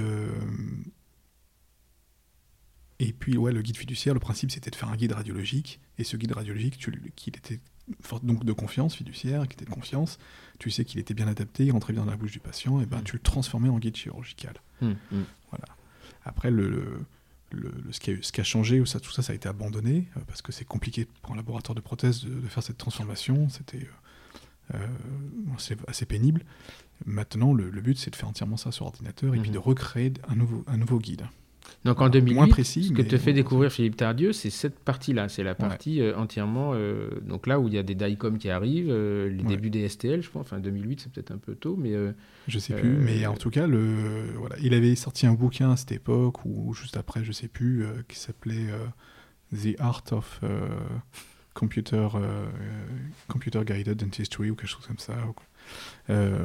et qui a, qui a été, qui a été un des livres Ouais, Pivot aussi. Hein. Qui t'a bien inspiré. Ouais. Et qui m'a bien, qui bien, qui bien inspiré, oui. Et ça, ça t'emmènera euh, plus tard à, à amener à, à créer une, ta- ton académie. Ouais, Donc, un peu moins de dix l'académie- ans plus tard. ouais. Dix ans plus tard, l'académie de chirurgie guidée avec euh, bon, Stéphane Kerner. C'est un copain de promo, Stéphane Kerner ou je Non, il a, Il- non, non, non, non, il, il était plus âgé. Enfin, il plus âgé, ouais, c'est ça. Et. Marc Baranès. Ouais. D'accord. Mais ça s'est pas fait comme ça. hein. Ça s'est fait parce que, euh, en fait, la chirurgie guidée, on l'avait proposé, euh, tu vois, pour la confidence. hein, euh, Je peux m'allonger là? On l'avait proposé, tu vois, à plein d'organismes. on- Moi, je commençais déjà à donner des formations. Mhm. Et euh, moi, j'adorais ça. J'avais commencé un peu les conférences, mais ça me plaisait un peu moins. J'aimais plus faire des, des workshops, faire des TP. Mm. Euh, L'émulation qu'il y a dans, un travaux- dans les travaux pratiques, je trouve, est bien meilleure. D'abord, les gens posent vraiment plus de questions que dans une conf. Et, et donc, on avait proposé à droite à gauche quoi, de, Ce de- sujet, ouais. ce, ce sujet. À chaque fois, ça a été refusé, euh, soit parce qu'ils ne comprenaient pas, soit parce que c'était pas le moment, ou soit peut-être, euh, pas par jalousie, mais disons qu'on rentrait dans un précaré euh, Mhm. Mhm. qu'ils voulaient eux dominer, et puis dans lequel il fallait surtout pas rentrer, que nous, il fallait pas laisser de la place. quoi. Donc, bah, ce concours de circonstances a fait que j'ai dit, bah, bah, j'ai dit à Marc, à Stéphane, bah, viens, on va créer notre propre organisme. Quoi. Mhm. Mhm. Et donc là, vous avez. euh, euh, donc cette, cette académie, elle fait quoi Des formations euh, Elle a organisé un gros congrès, je crois, l'année dernière. euh, On a fait, euh, on a commencé d'abord à faire euh, des soirées de formation, et, et ensuite on, a, on a lancé pendant toute une année, on avait fait, on a fait des travaux pratiques à droite à gauche. Mhm. on, voulait, on voulait totalement être agnostique et donc montrer tous les systèmes possibles qu'on maîtrisait, tous les kits chirurgicaux, toutes les cassettes, tous les systèmes implantaires. On avait fait un, un congrès en, en 2018, un premier congrès national, qui avait bien marché, mais, euh, mais euh, pas comme on voulait, parce que c'est mal, c'était quand même mal tombé, euh, c'était quand même, c'était quand même mal tombé au niveau, au niveau timing. on a fait ça au mois de juin. fait, les congrès au mois de juin, c'est une mauvaise idée. hein. Les, les gens, ils ont pas la tête à ça. C'est tombé pendant le, pendant le mondial de foot, euh, Mm. en, plein, en, plein, en pleine finale ou demi-finale, je sais plus, France-Argentine. Donc, euh, Mhm. l'après-midi, les gens regardaient le match pendant qu'ils suivaient les confs. Euh, voilà. Mais c'était c'était quand même vraiment, un- c'était un grand moment. C'était un- vraiment un grand moment. Et ouais, le le lendemain, je enfin pas le lendemain, jusqu'au jour J, j'étais crevé parce que j'avais organisé ça tout seul. Mhm. Je me disais plus jamais je refais ça. Puis le lendemain, en fait, j'ai dit on, on remet ça. Non, mais c'est en plus On gros. remet ça en plus gros et on dit mais on fait un congrès international et on a, on a lancé euh, on a lancé en janvier 2020 euh, le congrès euh, International Digital Days D'accord. où on a fait venir euh, tous les patrons du, monde, du monde entier pour, un, pour un vrai congrès international en anglais à Paris. Et ça, c'était c'était vraiment énorme. C'était vraiment énorme. Et on a, on a, là aussi, on a eu beaucoup de chance. Tu vois, la chance, on en parle beaucoup dans tes podcasts. Là aussi, on a eu beaucoup de chance. C'était, euh, on est arrivé entre, euh, on avait organisé le congrès juste avant, euh, juste avant le Covid, euh, juste après les, grandes, les dernières grèves là, Mhm. euh, de, de l'hiver 2020. Ouais, il y avait une fenêtre de tir pour organiser. Il y avait un une fenêtre de tir, on est rentré dedans par hasard, hein, évidemment, parce Mm. que leur- la date était déjà programmée depuis deux ans, et euh, depuis un an et demi, et on, on- on est arrivé dedans, et en, en fait, finalement, c'était le dernier congrès en France, euh, le dernier gros congrès en France qui s'est organisé. Et donc là, vous faites combien de. Y a, je me souviens du programme, alors moi tu m'avais envoyé les noms, c'est des, des noms qui ne me parlaient pas forcément parce que je ne suis pas du tout dans le milieu, mais euh, euh, il y avait combien de conférenciers? C'était euh, c'était énorme, moi je me on souviens. a fait venir une trentaine de conférenciers, euh, voilà, du monde entier, de Corée, euh, de Brésil, des États-Unis. euh, on a fait venir quelques Français, et puis euh, là où on était content, c'est que on avait vite convaincu les quelques Français qu'il fallait, enfin, on leur a imposé en fait de faire la conférence que en anglais. D'accord. Et ça, c'était ça, c'était un joli défi. Et, et surtout, on a eu des, des- on a eu surtout des participants qui venaient aussi du monde entier, Mhm. du Japon, de Chine, d'Amérique du Sud, enfin de Russie, de partout. Quoi. Et ça fait combien de Et très peu personnes de Français. euh, Mais par contre, très peu de très Français. peu de Français. Ouais, Bah, et ça, c'était vraiment triste parce que. bah, nul faire venir- dans son pays. Ouais, mais c'est pas ça. Mais si tu fais venir autant de beau monde à Paris, Mhm. euh, je veux dire, on, les, on servait ça sur un plateau. Les gens, ils avaient juste à prendre le train ou, à- ou le métro pour, euh, pour voir euh, toutes ces, Mhm. pour voir tous ces grands noms. Euh, puis ça intéressait personne. Voilà, on a eu une centaine de Français et on a eu plus de 400 étrangers. Quoi. euh, si vous le refaites, vous aurez 400 Français. Euh, donc après, donc tu, int- tu intègres, euh, je pense que c'est là que tu rencontres Jafar, la Digital Dentistry Society en 2017. Et donc Jafar, qui est un Marocain et qui, qui, a, aussi une gueule, hein, parce que lui, il a monté son truc à Casablanca après être allé à Göteborg. et donc là, tu commences à faire de la, des communications en France et à l'étranger. Si on, on, te suit sur Facebook, je vois que tu es un peu à droite à gauche. Et, et, en parallèle, donc depuis 1990, on en parlait tout à l'heure, tu t'intéresses au nom de domaine. Et, euh, et donc, tu, vous cofondez, alors je pense qu'avec ton père, non euh, Promo Pixel, c'est ça? Ouais, en fait, euh, mon premier nom de domaine, voilà, c'était garancière.com. Mmh. Puis je m'intéressais je m'intéressais à la chose du nom de domaine parce que un nom de domaine, c'est pas juste une adresse internet, c'est aussi beaucoup de techniques derrière et c'est aussi déjà euh, beaucoup de questions de propriété intellectuelle, de droit, euh, mmh, mmh. qui, euh, qui, m'intéressaient. Et, et puis ce qui s'est passé, c'est que en, en, à la fin des années 2000, je ne sais plus quand c'était, en 2006, 2007, l'ICANN, donc qui est l'organisme qui régit un petit peu, pas Internet, mais qui régit la technique, finalement, le, le côté technique d'Internet, c'est le Internet Corporation of Assigned Names and Numbers, et qui en gros gère comment doit fonctionner un .com euh, au mhm. niveau technique et comment on gère euh, derrière les, un .fr. Il faut savoir que voilà, les noms de domaine, c'est divisé en deux parties. Il y a ce qu'on appelle les noms de domaine génériques, donc les génériques top level domain, GTLD, et, euh, et les CCTLD, les country code top level mhm. domain. Alors chaque country code top level domain est refilé un gouvernement euh, qui, qui, nomme une instance pour gérer tout ça. par exemple, le point .fr. Point .fr. Donc l'ICANN ne s'occupe pas du tout du point .fr, c'est l'IFNIC qui s'en occupe, euh, qui gère le point .fr, qui le régit, euh, qui a sa propre politique. Donc c'est tous ces noms de domaines à deux lettres voilà, qui correspondent à un code d'ISO pour chaque pays. Et l'ICANN, lui, gère de son côté donc le .com, le .net, le .org, comme il peut. Mhm. il confie ça aussi parfois à des tiers. mais voilà, il y a un noyau dur en tout cas de, il y a un noyau dur de noms, et il y en a eu très très peu qui sont sortis finalement euh, du lot. Euh, le premier qui est sorti du programme, c'était le point XXX euh, qui avait fait. ah ouais bah, Pour les pornos Bah oui, qui avait fait beaucoup de. qui avait fait beaucoup de bruit à l'époque parce que c'était le premier. Academy.xxx. Ouais, bah écoute, tu regardes si tu es éligible, hein, mais pourquoi pas. Hein. Le... Et donc ça, c'était le premier GTLD qui sortait après, après 15 euh, ans d'immobilisme euh, dans les, dans, les, dans les GTLD. Et, et donc il y a eu quand même une forte demande évidemment d'ouverture des GTLD. Et l'ICANN a donc ouvert un programme, a commencé à penser à un programme d'ouverture pour que tout le monde puisse, enfin pas tout le monde, mais pour que, pour que ce soit ouvert, pour que ce soit ouvert et qu'on puisse avoir son propre, son propre point. Et là, je pensais déjà, je pensais déjà, je rêvais déjà d'avoir un point dental puis après, mhm. un point maître, je lui dis pourquoi pas s'arrêter au dentiste, on va faire on va s'occuper de toute la médecine.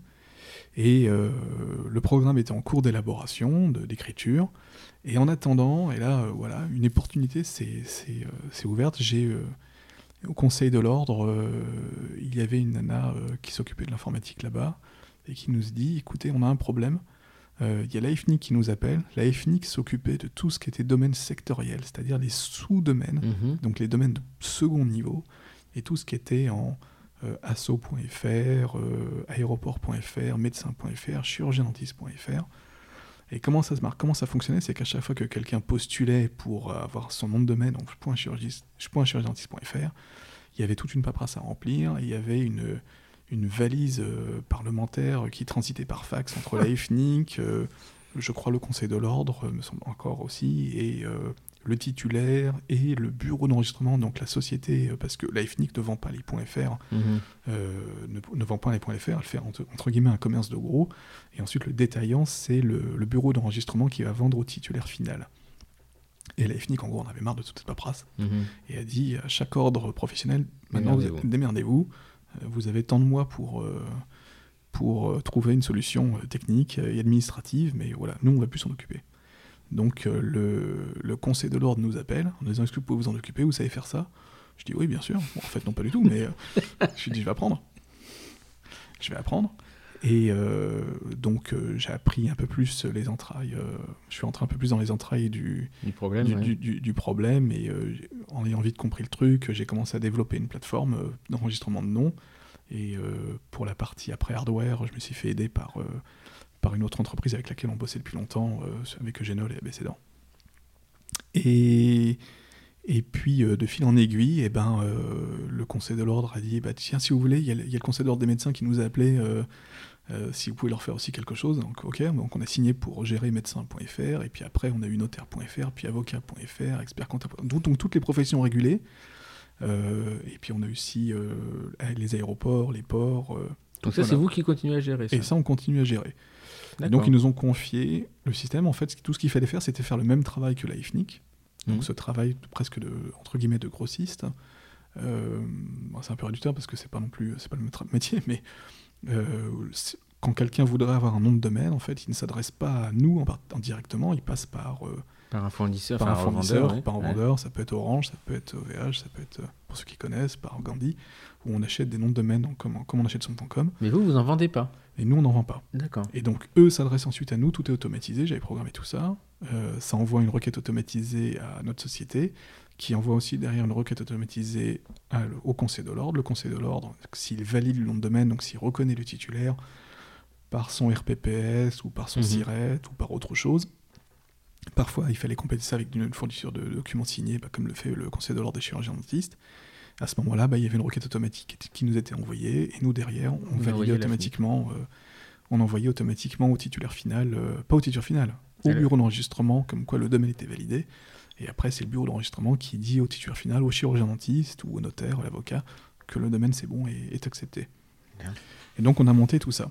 Donc c'est quand toi tu es derrière Gandhi que ça prend 4 minutes, il dit le truc est planté. Euh, en fait, ton truc il est parti, je sais pas où.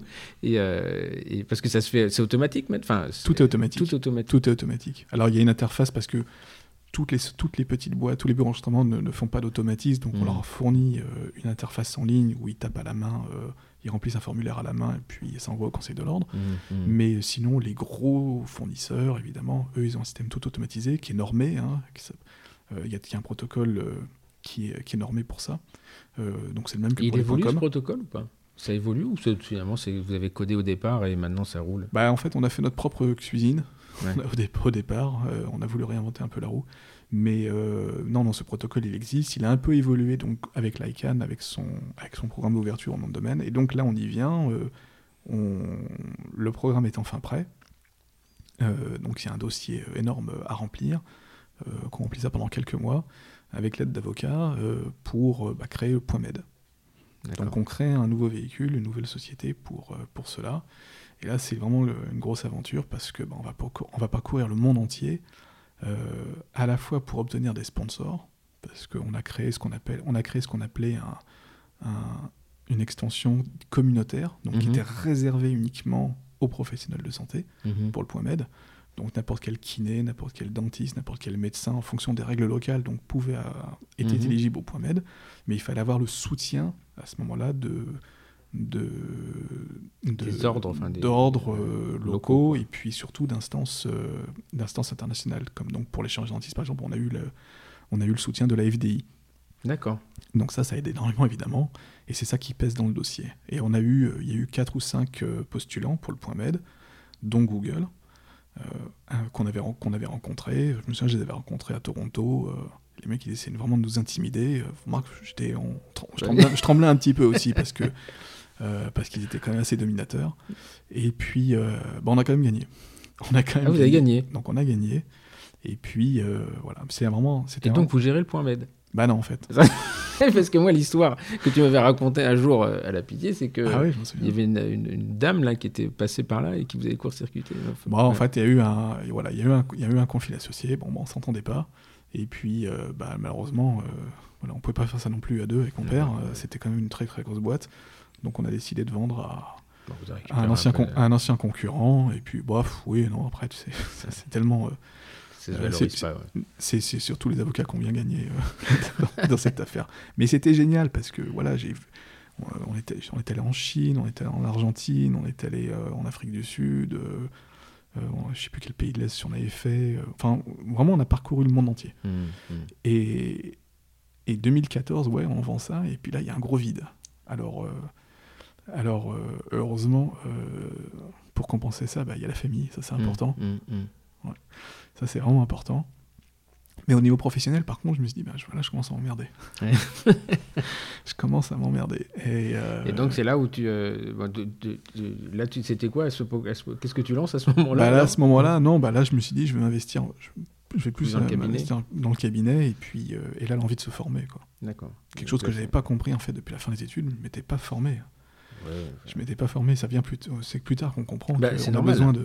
C'est la, la- la courbe de Kruger, hein, c'est-à-dire que tu, euh, tu sors de la formation, tu penses que tu sais tout, après tu descends, puis après il faut remonter tout lentement, Ouais. euh, tout lentement le, le- le- le chemin. Enfin, ça se, euh, la formation, ça reste. Et d'ailleurs, il y a une évolution euh, sociétale, politique, etc. C'est-à-dire que moi, si on reprend la, même la formation au niveau dentaire, ce qui est le coup de le, coup de, de fouet qui a été donné, c'était par l'obligation de se former. Mais c'est- D'ailleurs, je trouvais ça complètement nul. Et l'ADF s'en souvient encore. hein. Plus gros congrès, c'est l'année où l'OGDPC avait été créé avec l'obligation de se former. Ah ouais. Avec, euh, bon, et d'ailleurs, c'était une belle arnaque, enfin, dans le sens positif. bah, oui, non, mais. euh, C'est-à-dire qu'en fait, bon, on leur il y avait la peur du gendarme, c'est-à-dire qu'il fallait avoir Ah. ses 500 points, ses 800 points. Donc les gens, m'a ils fonçaient dans les formations. Et nous, pour ABCDent, c'était génial, parce que du coup, bah, le, le- le- bah, le c'est là où le la- trafic, euh, le un- trafic a explosé, parce que les gens voulaient tous se former. Il, y a, eu ça. Après, il y a eu l'ADF. Donc, je me souviens, moi, Meilleur fit aussi, il en pouvait plus. Il y avait 8000 à- 8000 inscrits ou 9000 à son congrès. Euh, donc, il y a eu un, vrai euh, boost à ce moment-là. Euh, mais ce qu'il faut savoir aussi, c'est que la formation continue en France, en dentaire, elle est, elle est toute neuve, toute jeune. hein. C'est euh, là aujourd'hui, il y a, un organisme ou une société de formation qui se monte tous, les, tous les 4 jours. Mais moi, je me souviens, il y a, encore une 10-15 ans, c'était les zones FOC, il n'y avait que ça. Aujourd'hui, bon, moins, ils sont moins présents. Et euh, la réglementation qui arrive, elle est faite aussi justement pour. euh, parce que ça, il y a des- des Ah, ça, fait un gros, sont ça, ça fait un gros nettoyage. hein. ça, va refaire un nettoyage. Mais euh, voilà, alors bien, pas bien, on ne sait pas. Mais, mais peu importe d'ailleurs, mais la question n'est pas là. C'est qu'aujourd'hui, on nous a demandé de professionnaliser la formation et les certifications, alors Datadoc, Calliope, etc. etc. Enfin, c'est- plus possible de monter une, une formation reconnue euh, comme ça sur un compte. C'est c'est- c'est- c'est ter- c'est terminé. Quoi. Et, euh, et donc, bon, on avance un petit peu. Et là, on arrive en 2020, le confinement. Et euh, il te vient une idée, euh, le point live de ABCDent, Ah ouais. donc l'organisation de webinaires. Parce qu'on s'ennuie un peu. quoi. Et euh, moi, ce qui m'a rassuré, c'est quand nous, on a fait le premier, notre premier, on a eu des problèmes techniques, et tu m'as dit, mais t'inquiète pas, on est tous passés par là. Et, euh, Et on en a encore, hein. Et on en a encore, ouais. C'est il y a- C'est le il y a- problème- c'est c'est le quand même pas une science C'est le exacte. problème du direct. C'est le problème du direct. Bah, il y a quand même des facteurs, euh, notamment de la bande passante, des trucs, des machins. Puis on ne sait pas ce qui se passe dans ces machines. On a l'impression qu'elles bougent pas, mais en fait, elles vivent. C'est ça. Puis en plus, le problème du webinaire, c'est que, en fait, moi, je me suis inspiré de, de ce que faisaient les gamers. Tu Mm. sais, tu les vois sur YouTube, c'est les. Ouais, ouais. Ils sont là, ils sont avec trois caméras sur, euh, planquées, euh, sur eux, ils sont en train de jouer aux jeux vidéo, en même temps ils sont en train de parler sur un chat, en même temps ils sont en train de riser, ils envoient sur YouTube, ils font tout en même temps. Mhm, mhm. Et donc ce travail de mor- orchestre, finalement, bah, tu le fais aussi pour un webinaire. Mm. Et, euh, Sauf pour que t'es pas l'acteur. Sauf que t'es l'acteur. pas l'acteur. Mais euh, c'est très difficile d'être à la fois modérateur, surveiller la technique, euh, vérifier que ton trafic passe bien, euh, vérifier que tous les micros sont, passent, passent bien, vérifier que sur Facebook, qu'il n'y ait pas trop de spam, parce que évidemment après tous les t'as tous les marabouts qui commencent déjà dès que t'as un webinaire qui est lancé, t'as tous les marabouts qui lancent euh, leur, leur consultation euh, qui polluent abécédent. euh. donc il y a ce travail qui est il y a ce travail qui est un peu compliqué. Ah, ça, nous, on l'avait anticipé dans le sens où euh, on a vraiment trois pôles différents. hein. C'est-à-dire que, euh, en général, le clown, euh, pour l'instant, c'était moi. Euh, on a quelqu'un à la technique et il y a un modérateur. C'est-à-dire que là, on a, on a splitté. Tu fais tout, mais moi, ça, je ne sais pas. Je suis pas Shiva. J'y arrive pas. euh, Ah, c'est ça. hein. euh, parce que les, les- les premiers webinaires, moi, c'était assez classique, mais là, maintenant, on les lance. On a, on a fait nos premiers webinaires où on fait des, des démonstrations cliniques en direct. Ah, c'est impossible. Pas. D'abord, je ne sais pas parler en travaillant, ça, je sais pas faire. Donc, il me fallait un modérateur, et puis la technique, c'était pas possible. Donc là, on- euh, mais c'est, c'est un- à chaque fois, c'est un stress, quoi. Et, Ah, c'est un gros stress. Alors, nous, on en a fait 4 ou 5, mais vous, toi, t'en as, t'en as combien là aujourd'hui Je sais pas, on a une cinquantaine déjà. Ouais, Une on cinquantaine. et chaque fois, c'est un petit stress. Alors, c'est c'est du bon stress. hein. Hum, hum. Mais c'est, tu te dis, est-ce que je vais pas avoir une coupure d'internet? Est-ce que je vais, euh, est-ce que le mec va pas couper son micro sans faire exprès? Est-ce qu'il va pas y avoir, enfin, des, des problèmes euh, techniques Euh, Et ça, c'est pas- c'est le problème, c'est l'inconvénient du direct. C'est- l'inconvénient, mais c'est aussi le, le fait que du le côté extraordinaire de la chose, c'est-à-dire que euh, sans, ce, sans ce côté euh, direct, moi je me souviens quand on faisait les premières, euh, quand- enfin, tous ceux qui ont fait des démonstrations en direct à l'ADF connaissent ce stress, c'est-à-dire on, s'est- on, on est- on se dit on va se planter, c'est pas possible, il fait 90 degrés là-dedans, il y a Il y, a, il, y a, il, y a, il y, a, un mec qui est juste à 3 cm de nous avec une caméra qui pèse 200 kg et qui sur un escabeau. et, et, on se dit, voilà comment. Et puis finalement, ça se passe super bien, une excitation. Et, et voilà. Ouais, c'est un exercice qui est vraiment génial. Et qui est encore ouais. plus génial parce que bon, tous ceux qu'on a invités, la majorité, c'est des copains et euh, qui se sont prêtés, euh, qui se sont prêtés à cet exercice et qui aiment partager. Ben, en fait, on en revient à ça, quoi. C'est, euh, on en revient au partage, à la transmission. C'est d'accompagner les gens. Et c'est ça qui est extrêmement important. Alors aujourd'hui, tu as deux types de webinaires. Tu as les webinaires que tu organises toi, ouais, et oui. puis tu as les, les, les, webinaires qui sont sponsorisés. Oui. D'accord. Et, et, ça, c'est-à-dire une société te demande, euh, sponsorise, enfin, te va rémunérer ta société voilà, pour un, diffuser un, un, organisme de formation ou une marque bah, qui demande à qui demande à ce qu'on lui euh, qu'on organise son, son webinaire. C'est vrai qu'on a développé rapidement une, une, très très forte expérience euh, euh, technique en tout cas mmh. sur parce qu'on je connais très très bien les réseaux sociaux, on sait comment ça fonctionne et on sait comment comment diffuser de l'information. On sait, on, on, connaît les codes voilà du, du webinaire et, et puis on voulait vraiment montrer autre chose que que du zoom quoi. Hmm. Alors c'est pas péjoratif parce que ah, euh, non non mais euh, là tu te prêches un convaincu hein. mais on voulait moi montrer autre chose que le zoom on voit tous les gens dans leur canapé euh, et puis insupportable et moi c'est insupportable je vois zoom j'ai voilà. une réaction et de... avoir un, un, conférencier qui demande sérieux vous voyez ce que je suis en train de faire? Vous voyez ma hmm. conférence? Bon vous m'entendez? M'entendez? Ça dure 10 minutes bon ça ça j'en voulais pas quoi ça j'en voulais pas mais Hmm. c'est très difficile à, à maintenir voilà cette qualité mais on est très content de oui parce que à la différence de nous, on est complètement en interne et on est en physique, c'est-à-dire qu'on a tout le monde dans la même salle. C'est-à-dire que toi, quand tu fais un webinaire, tu as un conférencier qui est à Saint-Jean-de-Luz, euh, toi, tu es en technique, euh, je sais pas où, et enfin euh, Saint-Mandé, et puis tu as le troisième, il est, euh, enfin c'est toute la technique, elle est quand même chez toi, mais tu es, es, en connexion directe, donc tu as une un premier aléa qui est la connexion avec le conférencier, ouais. et ensuite la deuxième aléa, c'est la rediffusion de chez toi. Quoi. Totalement. Double stress. Ça, ouais. Double stress. Mais c'est génial. Mais par contre, ça permet de, ça pose, ça soulève plein de questions. D'abord, euh, le problème de la formation gratuite, parce que du coup, euh, bah, finalement, je participe un peu au truc, c'est qu'on on donne plein de cours en ligne gratuits. Donc, ça rend beaucoup service à, à beaucoup de gens qui n'ont pas accès à la formation, euh, notamment tous les francophones à l'étranger. Mmh. Et donc ça, pour ça, c'est génial. Maintenant, c'est vrai que le problème, c'est que les gens ne sont pas forcément éduqués à, à payer leur formation. Euh, donc finalement, avec le, avec le temps, je, m'imagine que on devrait continuer à faire de la formation en ligne comme ça, mais par contre, rien ne, rien ne, ne, remplace le présentiel. Rien ne remplace, surtout pour, euh, pour, euh, pour manipuler, pour apprendre. Enfin, je veux dire, on fait un métier, on fait un métier manuel quand même. Après, c'est une grosse discussion, on n'a pas le temps de l'aborder là, mais je crois qu'il y a deux choses. Il faut différer le, la notion de présentiel et la notion de, synchronisation, c'est-à-dire être synchrone. On peut très bien...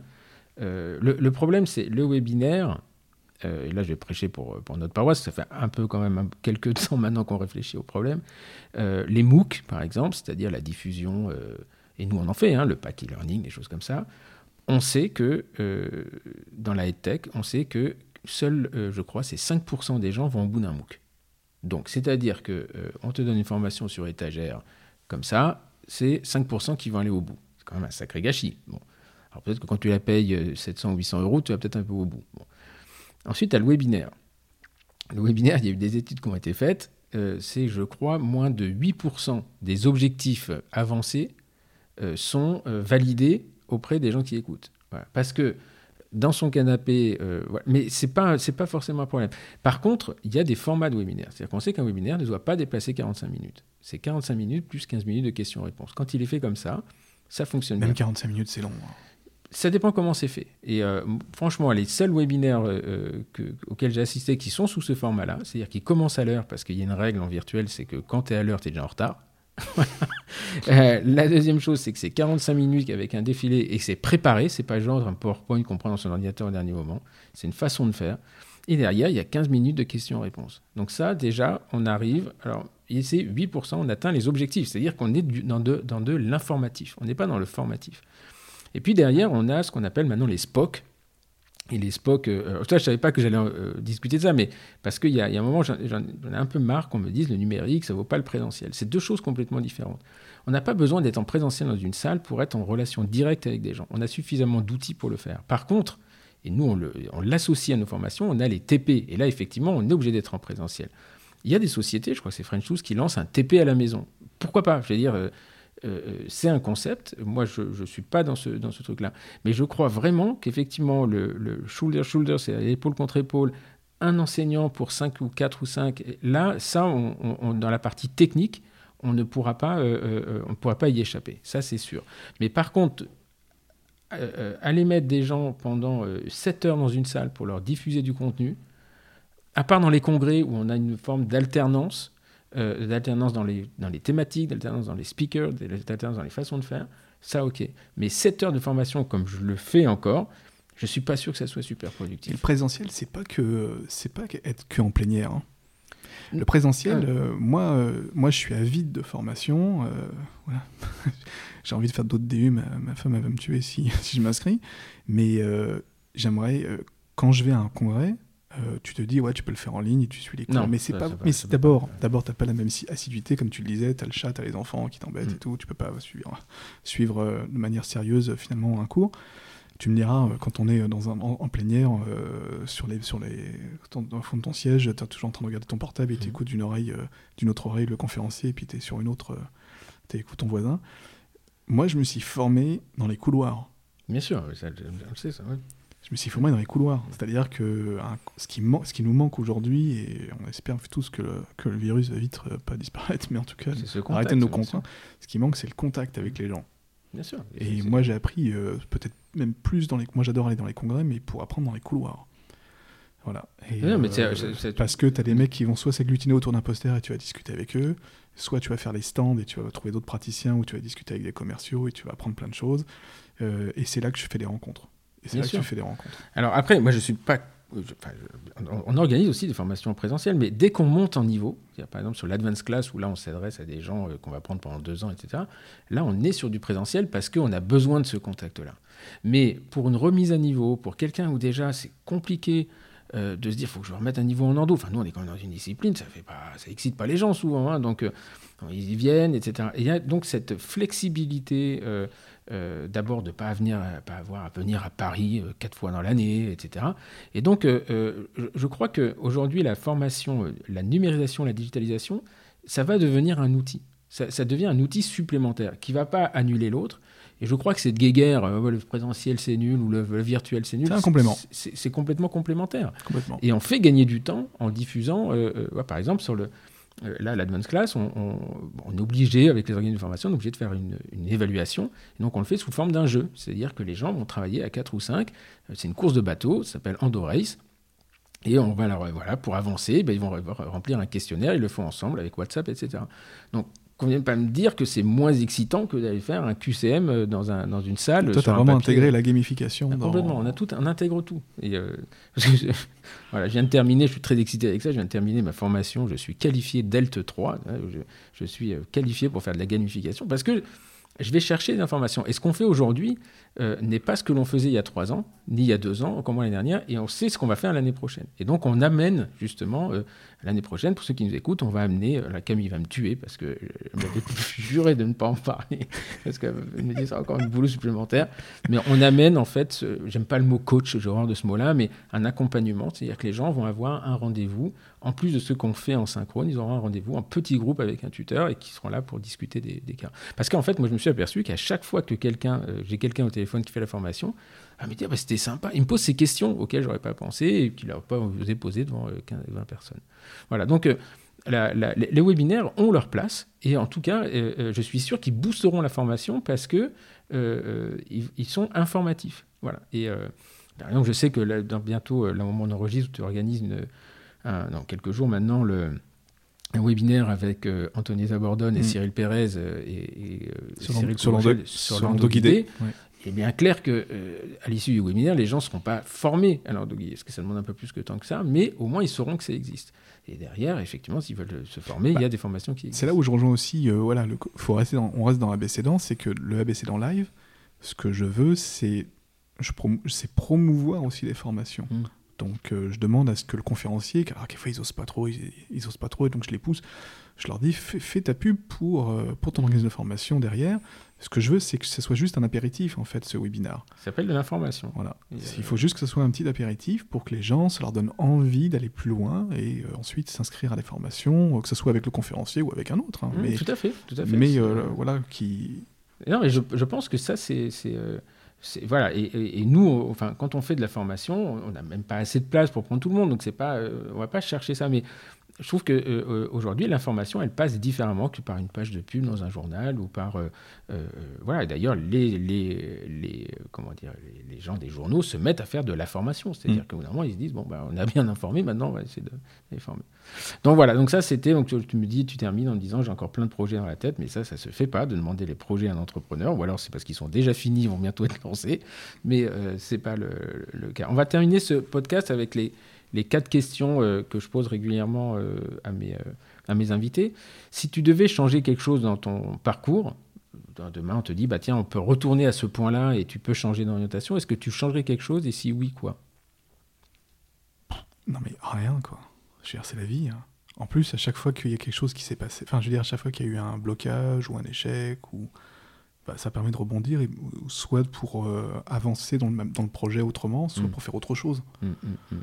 Donc voilà, la vie, elle- elle- elle- la vie, elle est faite, elle est faite ainsi, et euh, euh, je reviendrai, je peux pas revenir en arrière sur quoi que ce soit. hein. Ok. Qu'est-ce qui t'a, euh, dans ton parcours professionnel, alors qui- que ce soit en dentaire ou en, du côté dentaire ou du côté entrepreneuriat dans le, dans le, le numérique et le digital, qu'est-ce qui t'a le plus inspiré ou qui continue à le faire? Est-ce que tu as une personne ou tu as quelque chose qui t'inspire et, et qui te donne envie d'aller- devant ou, ou pas? Ah bah mon papa d'abord. hein. Ouais. Il faut lui rendre hommage quand même.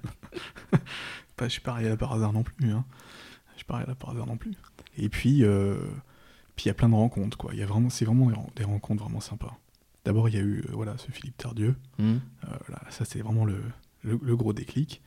Et puis et puis des rencontres, des rencontres là voilà récemment avec le. D'abord dans toute cette aventure avec l'ICANN, d'abord ça m'a ouvert les yeux sur autre chose que la dentisterie. hum. Donc j'ai rencontré vraiment des gens extraordinaires, euh, des, vraiment des gens extraordinaires, euh, des entrepreneurs euh, qui sont, sont saignés pour faire, euh, pour, euh, pour créer leur, leur point, pour leur, leur extension de nom de domaine là.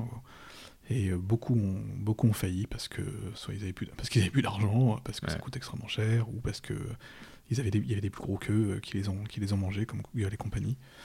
Euh, voilà, donc là j'ai rencontré des gens vraiment extraordinaires. Et puis après au niveau dentaire. euh, euh, bah voilà, moi, moi j'aime bien cette nouvelle famille de la Digital Dentistry Society. Mhm. C'est des gens qui m'ont vraiment ouvert leurs portes. Ça m'a permis de faire des conférences dans le monde entier. et ça, ça, je les remercie encore beaucoup. donc il y avait Jafar, euh, il y en a un autre aussi, c'est Francesco Mangano, je sais pas si tu connais, euh, qui, est, euh, qui est un, un praticien. Alors lui, il collectionne, euh, il collectionne les publications comme, comme, on- comme on peut collectionner les miles. euh, et, euh, et qui m'a vraiment vraiment ouvert les yeux sur plein plein de choses et, euh, et euh, qui m'a fait rentrer dans cette famille et euh, ça ouais c'était ça ça a été un des grands changements euh, un des grands Ouais, changements C'est pivot. Ce qu'on Ouais. appelle les sponsors en plus. Les sponsors, c'est les gens qui, te, qui Bon croient en toi et qui te donnent le- Ouais. qui donnent l'occasion d'avancer. Qu'est-ce que tu conseillerais à, à un jeune praticien euh, en 96 qui vient d'avoir son bac, qui sait pas quoi faire, qui sait coder, euh, qui a euh, eu un Sinclair et euh, voilà, tu es en 96 et tu, tu, tu- tu te retrouves et tu te dis bon écoute, moi mon expérience a fait ça. Et là il te dit j'ai envie de faire quelque chose de ma vie. Qu'est-ce que tu lui conseilles? Ah bah déjà de continuer toujours être autodidacte. Toujours être autodidacte mais par contre qu'il aille à l'école quand même parce qu'il y a des choses qu'il pourra pas apprendre sur internet euh, sur YouTube quoi. Mm. on peut pas tout connaître. On peut pas moi j'ai été autodidacte dans beaucoup beaucoup de choses maintenant euh, voilà t'as quand même besoin faut pas non plus cracher sur l'école Hum, hum. Et il faut aller se former, il faut aller voir des gens, il faut aller, euh, il faut, euh, il faut suivre, il faut suivre des diplômes. euh. Ouais, bah, Moi, j'ai eu un, Hum. tu vois, j'ai eu un, j'ai eu une petite, euh, j'ai eu une petite pin- un petit pincement au cœur. Je me souviens, j'avais fait euh, avec Romain, on avait fait le diplôme d'esthétique à Strasbourg. Et puis à la fin, il fallait rendre un travail. euh, on avait fait une présentation euh, orale.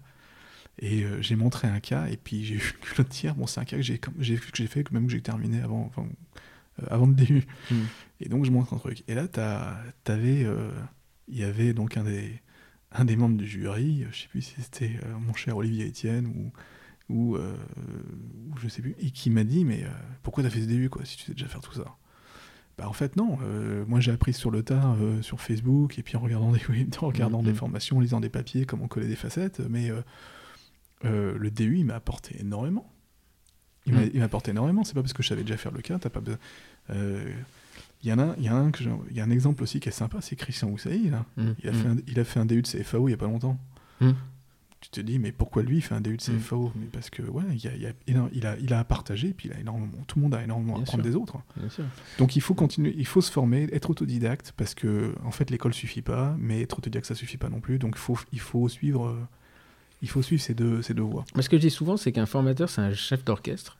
Et euh, soit il te donne sa propre musique. Moi, par exemple, la formation d'ingénierie que je viens de, faire, au début, je me dis, ils sont gonflés, les mecs. euh, ils filent des trucs qui sont. euh, ils filent des vidéos qui sont accessibles sur YouTube. Et donc, en fait, et simple, c'est ce qu'on appelle la granulation. Et en fait, ils t'organisent un parcours, mais au moins, ils sont allés sélectionner ce qui était intéressant et sur cette thématique, etc. Donc, effectivement, le contenu, il est gratuit, sauf que ce qu'ils payent, ce qu'ils vendent, c'est leur savoir-faire, leur savoir, euh, leur sélection, etc. Et la mise en, la mise en musique de partition. Et c'est ça qui est, intéressant. Donc, effectivement, dans les DU, dans les formations, on apprendra toujours ce qui est d'abord, on n'a pas eu l'idée d'aller le chercher. Il y a ce que l'on sait que l'on sait, il y a ce que l'on sait que l'on ne sait pas, il y a ce que l'on ne sait pas que l'on ne sait pas. Et ça, c'est euh, bah, la formation qui nous l'apporte. Puis il y a les étudiants aussi qui se rendent pas compte aussi de, ce qui, de la chance qu'ils ont aussi à la fac, parce que... Alors c'est marrant parce que je trouvais ça savoureux là. J'écoutais euh, ton, ton, ton podcast avec euh, Pierre Machtou Mm. euh, qui disait que ça le saoulait d'aller qu'elle allait pas au cours à 8h. Et moi franchement, qu'est-ce que j'ai rigolé, j'ai souri en, en- en l'écoutant euh, la semaine dernière, parce que moi je me souviens quand même d'un matin à 8h du mat où il nous engueule, Mm, mm, parce qu'on était trois dans l'amphi, mm. et euh, il nous insultait en disant, vous vous rendez compte, euh, faut, faut venir en cours à 8h. Mm. Donc tu vois, 20 ans après, je me dis quand même, il est gonflé. Et, euh, et puis surtout, il, avait dit un truc euh, qui a Mm. fait déclic un peu plus tard, c'est qu'il a dit, les cours que je vous donne là en ce moment là, c'est les mêmes cours que je donne aux praticiens qui, qui payent, euh, qui, Ouais. qui- qui me payent 1000 balles là, pour, euh, pour, Pour se former en endo un Mm, week-end. mm, mm. Il dit là, vous l'avez gratos, donc euh, profitez-en. Et donc ouais, faut profiter quand Mais, même, de, f- ouais, mais profiter en, quand même de la, de en la- fait, de la fac. moi, les On rend étudiants, pas je leur, de la qualité aussi on s'en rend pas compte et je leur en veux pas de s'en rendre pas compte. Pourquoi? Parce que en fait, on leur raconte pas une histoire. Si on avait, si on enseignait différemment en racontant une histoire au départ, déjà si on inversait les sciences fondamentales, qu'on les mettait à la fin, et qu'on commençait par la technique. C'est-à-dire que là, on leur dit, vous allez travailler sur l'odontoblaste, et à la fin, on leur explique comment faire un trou dans une dent. Ah, Ça n'a juste pas de sens. Pour moi, ça n'a juste pas de sens. La, quatri- la cinquième et sixième année devraient être dédiées aux, sciences, aux, choses fondamentales avec des applications cliniques. Et, donc, euh, moi, je leur en veux pas aux étudiants de pas, de, de pas y aller. C'est chiant. Non, mais c'est chiant. Quand on te dit, vous allez faire un cours de 3 heures sur l'irrigation. Alors que finalement, un étudiant de quatrième année, la seule chose qu'il doit savoir, c'est qu'il faut mettre de l'hypochlorite de sodium. Tu n'as pas besoin de 3 heures pour lui raconter ça. Et donc, en fait, euh, ils ne voient pas l'intérêt. Et quelque part, je ne peux pas leur en vouloir. Inversement, des gens comme Vianney, Descroix, il t'expliquera que lui, euh, tailler une dent, il n'a toujours pas trouvé un intérêt. Par contre, il a trouvé un puits de science dans la fac. Et donc, il avait, il y allait, il allait dans les amphis, il allait à la bibliothèque, etc. Et donc, euh, euh, et c'est pour ça, en fait, ça rejoint ce que je pense de l'enseignement, c'est qu'il ne devrait pas y avoir d'examen. On n'a pas, on devrait avoir un examen de savoir-faire pour être sûr qu'on ne va pas être dangereux avec des gens, mais un examen sur la pulpe, ça n'a juste pas de sens. Un dentiste, n'a pas besoin de savoir ce que, ce que, comment fonctionne la physiologie de la pulpe. On ne fait qu'assouvir le fantasme du mec qui fait le cours. Mais quelque part, est-ce qu'un dentiste a besoin de savoir ça? Alors, Ariane Berdal va me tuer quand elle va me dire ça. Mais euh, je suis assez persuadé que les études dentaires devraient durer 4 ans euh, sur la partie technique et que, euh, et que les deux années supplémentaires, elles, seraient, elles deviendraient intéressantes. Voilà. Mais ça, c'est un autre, un Ouais, autre sujet. Et donc, c'est peut-être pour ça que j'ai quitté le système. de toute façon, je gueulais tout seul et personne ne m'écoutait. Donc, bon, bon, peu importe. Pour terminer, est-ce que tu aurais une lecture, une vidéo ou un... Moi, j'aime bien les TEDx, mais enfin, une conférence TED ou encore un podcast que, que, tu écoutes régulièrement ou que tu lis régulièrement et que, que tu dis, bah voilà, ça vraiment, c'est pour moi, c'est euh, euh, ce livre-là euh, qui, qui m'a changé le truc. Euh, moi, il y avait deux livres euh, qui m'ont marqué là, ré- récemment. C'est difficile, hein, cette question, j'aurais dû la préparer. Euh, Il y a deux livres euh, qui m'ont marqué. Euh, le premier, il s'app- il s'appelle euh, Rework, Mm. euh, qui t'apprend finalement à, à bosser agile. Mm. Et euh, il y a un exemple qui est dedans qui est sympa d'ailleurs, c'est euh, le type explique que quand il a sorti son site web, ils ont vite sorti euh, les fonctionnalités. Mhm. Et le paiement en ligne pour payer l'abonnement, ils l'ont développé après la sortie. Parce qu'ils ont dit on a un mois, comme les gens vont payer. Comme façon, il faut payer à la fin du mois. Et qu'il y a un premier mois gratuit, il dit on va, on va, on, on va développer à la fin du mois. Euh, et ça, c'est une manière, manière agile de, de Mhm. travailler qui est vraiment sympa. Et, ça, et euh, on peut extrapoler ça finalement à n'importe quel secteur d'activité, même en dentisterie. Et euh, il y a un autre bouquin aussi que j'ai bien aimé qui s'appelait At Your Service Mhm. et qui parle de la qualité de service dans un cabinet dentaire. Alors c'est très américain, il y a plein de choses qui sont un peu gonflantes et que on peut pas, qui, qui convient pas du tout au modèle euh, euh, européen, voire même français. Mais il y a beaucoup de choses à apprendre parce que ce qui manque aussi, c'est la qualité de service. Tu sais, à la fac, on nous apprend à être des praticiens, on nous apprend à travailler, mais on nous apprend pas finalement à être en- ni entrepreneur, ni à se recevoir des gens. Mhm. Alors c'est vrai qu'il y a la, euh, il y a la clinique euh, qui te permet d'avoir un premier contact avec le patient, bien sûr, mais c'est pas tout, quoi. Et euh, ça s'éduque, ça. Ça, ça Ça, s'éduque. ça, pour répondre sur tes derniers points, je pense que c'est pas à la fac de le faire. Et c'est une discussion que j'avais eue à- avec des professionnels euh, d'un syndicat qui me disaient oui, vous ne préparez pas à la compta, vous ne préparez pas euh, à gérer. Je dis oui, mais c'est pas à la fac de le faire. hein. La fac, c'est un lieu de connaissance. Hein, c'est, après euh, tout, c'est pas notre métier, quoi.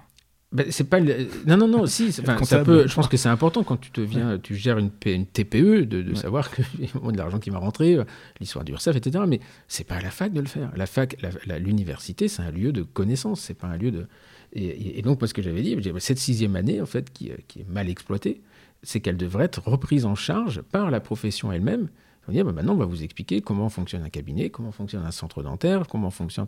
Voilà, on, Ouais. peut, on peut crier Ah, au bout avec les centres dentaires, sauf que eux, ils offrent cette sixième année. dire, dire, bah, attendez, vous allez faire ce, que, ce, ce que- ce pourquoi vous avez été formé. Et, euh, voilà. Et juste pour répondre à ta- la question avant sur Rework, euh, non pas Rework, sur, euh, si c'est ça, c'est Rework, il y a, euh, alors c'est la matière, le côté agile de la chose, il y a une citation que j'aime bien, un monsieur qui a créé LinkedIn, je ne me souviens plus de son nom, et qui disait, bah, quand tu sors ton, si tu es fier du produit que tu mets sur le marché, c'est que tu l'as sorti trop tard.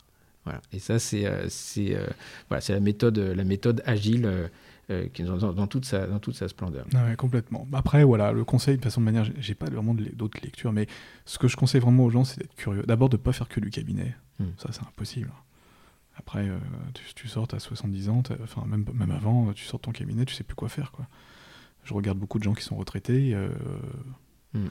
Ils savent que jouer aux cartes, quoi. C'est compliqué. Ou alors, ils veulent continuer le cabinet, et donc ils sont au cabinet jusqu'à 75 ans. Ouais. Et ça, c'est un peu dur. Donc, savoir faire autre chose. Si c'est leur choix. Mon père, il y est toujours et il s'éclate. Hein. Vraiment, euh, il- Mais il faut, je trouve que c'est bien faire, d'avoir vu autre, faire autre chose en même Après, temps. il fait côté. plein de choses à côté. Ah, voilà. c'est justement, c'est que pour financer autre chose, il est obligé de... Voilà, mais le être- CRCDF ne lui en donne pas Ouais, assez. Faites curieux, faites chose à côté. Et puis surtout, euh, ouais, moi, moi, ce qui me manque, voilà, c'est faire des congrès. Et pas l'ADF. Hein, L'ADF, c'est pas les congrès. Euh, Ouais, c'est sympa, très bien. bah, je Bien suis, sûr, c'est- je suis directeur scientifique. Ah oui Ils t'ont- ils t'ont pris. Et t'en repris encore? Mais le. Et non, non, j'ai hâte. Et en plus, ouais, j'ai hâte effectivement de la prochaine édition. Et on sait bien pourquoi. Mais euh, faire les congrès, c'est- il faut sortir de, faut sortir de, la- faut sortir de Paris, il faut sortir de la France. Ouais. Et euh, aller à l'étranger et faire d'autres congrès. on y apprend beaucoup, beaucoup de choses. Et encore une fois, dans les couloirs. Ça, c'est sûr. Bah, écoute, merci beaucoup, Jérôme. Merci. euh, voilà, je sais que tu étais un peu, euh, un peu, pas inquiet, me dis un peu dubitatif au départ, mais comment ça va se passer? Et je leur dis toujours, bah, ça se passera comme ça se passera. Et euh, par contre, on fait tout d'une traite, il n'y a pas de coupe. Euh, on sélectionne pas, euh, donc il y a peut-être des longueurs, on en est désolé.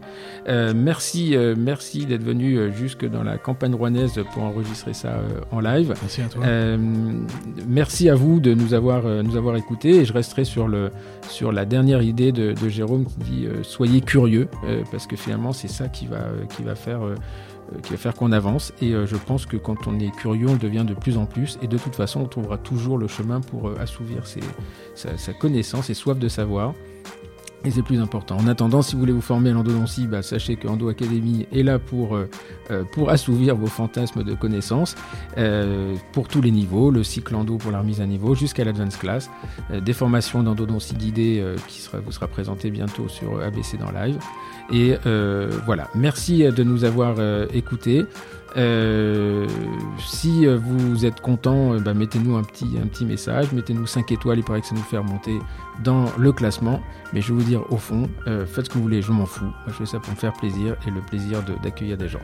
Portez-vous bien, protégez-vous de tout ce Covid, puisqu'on est encore dedans. Et à très bientôt pour un nouvel épisode. Salut.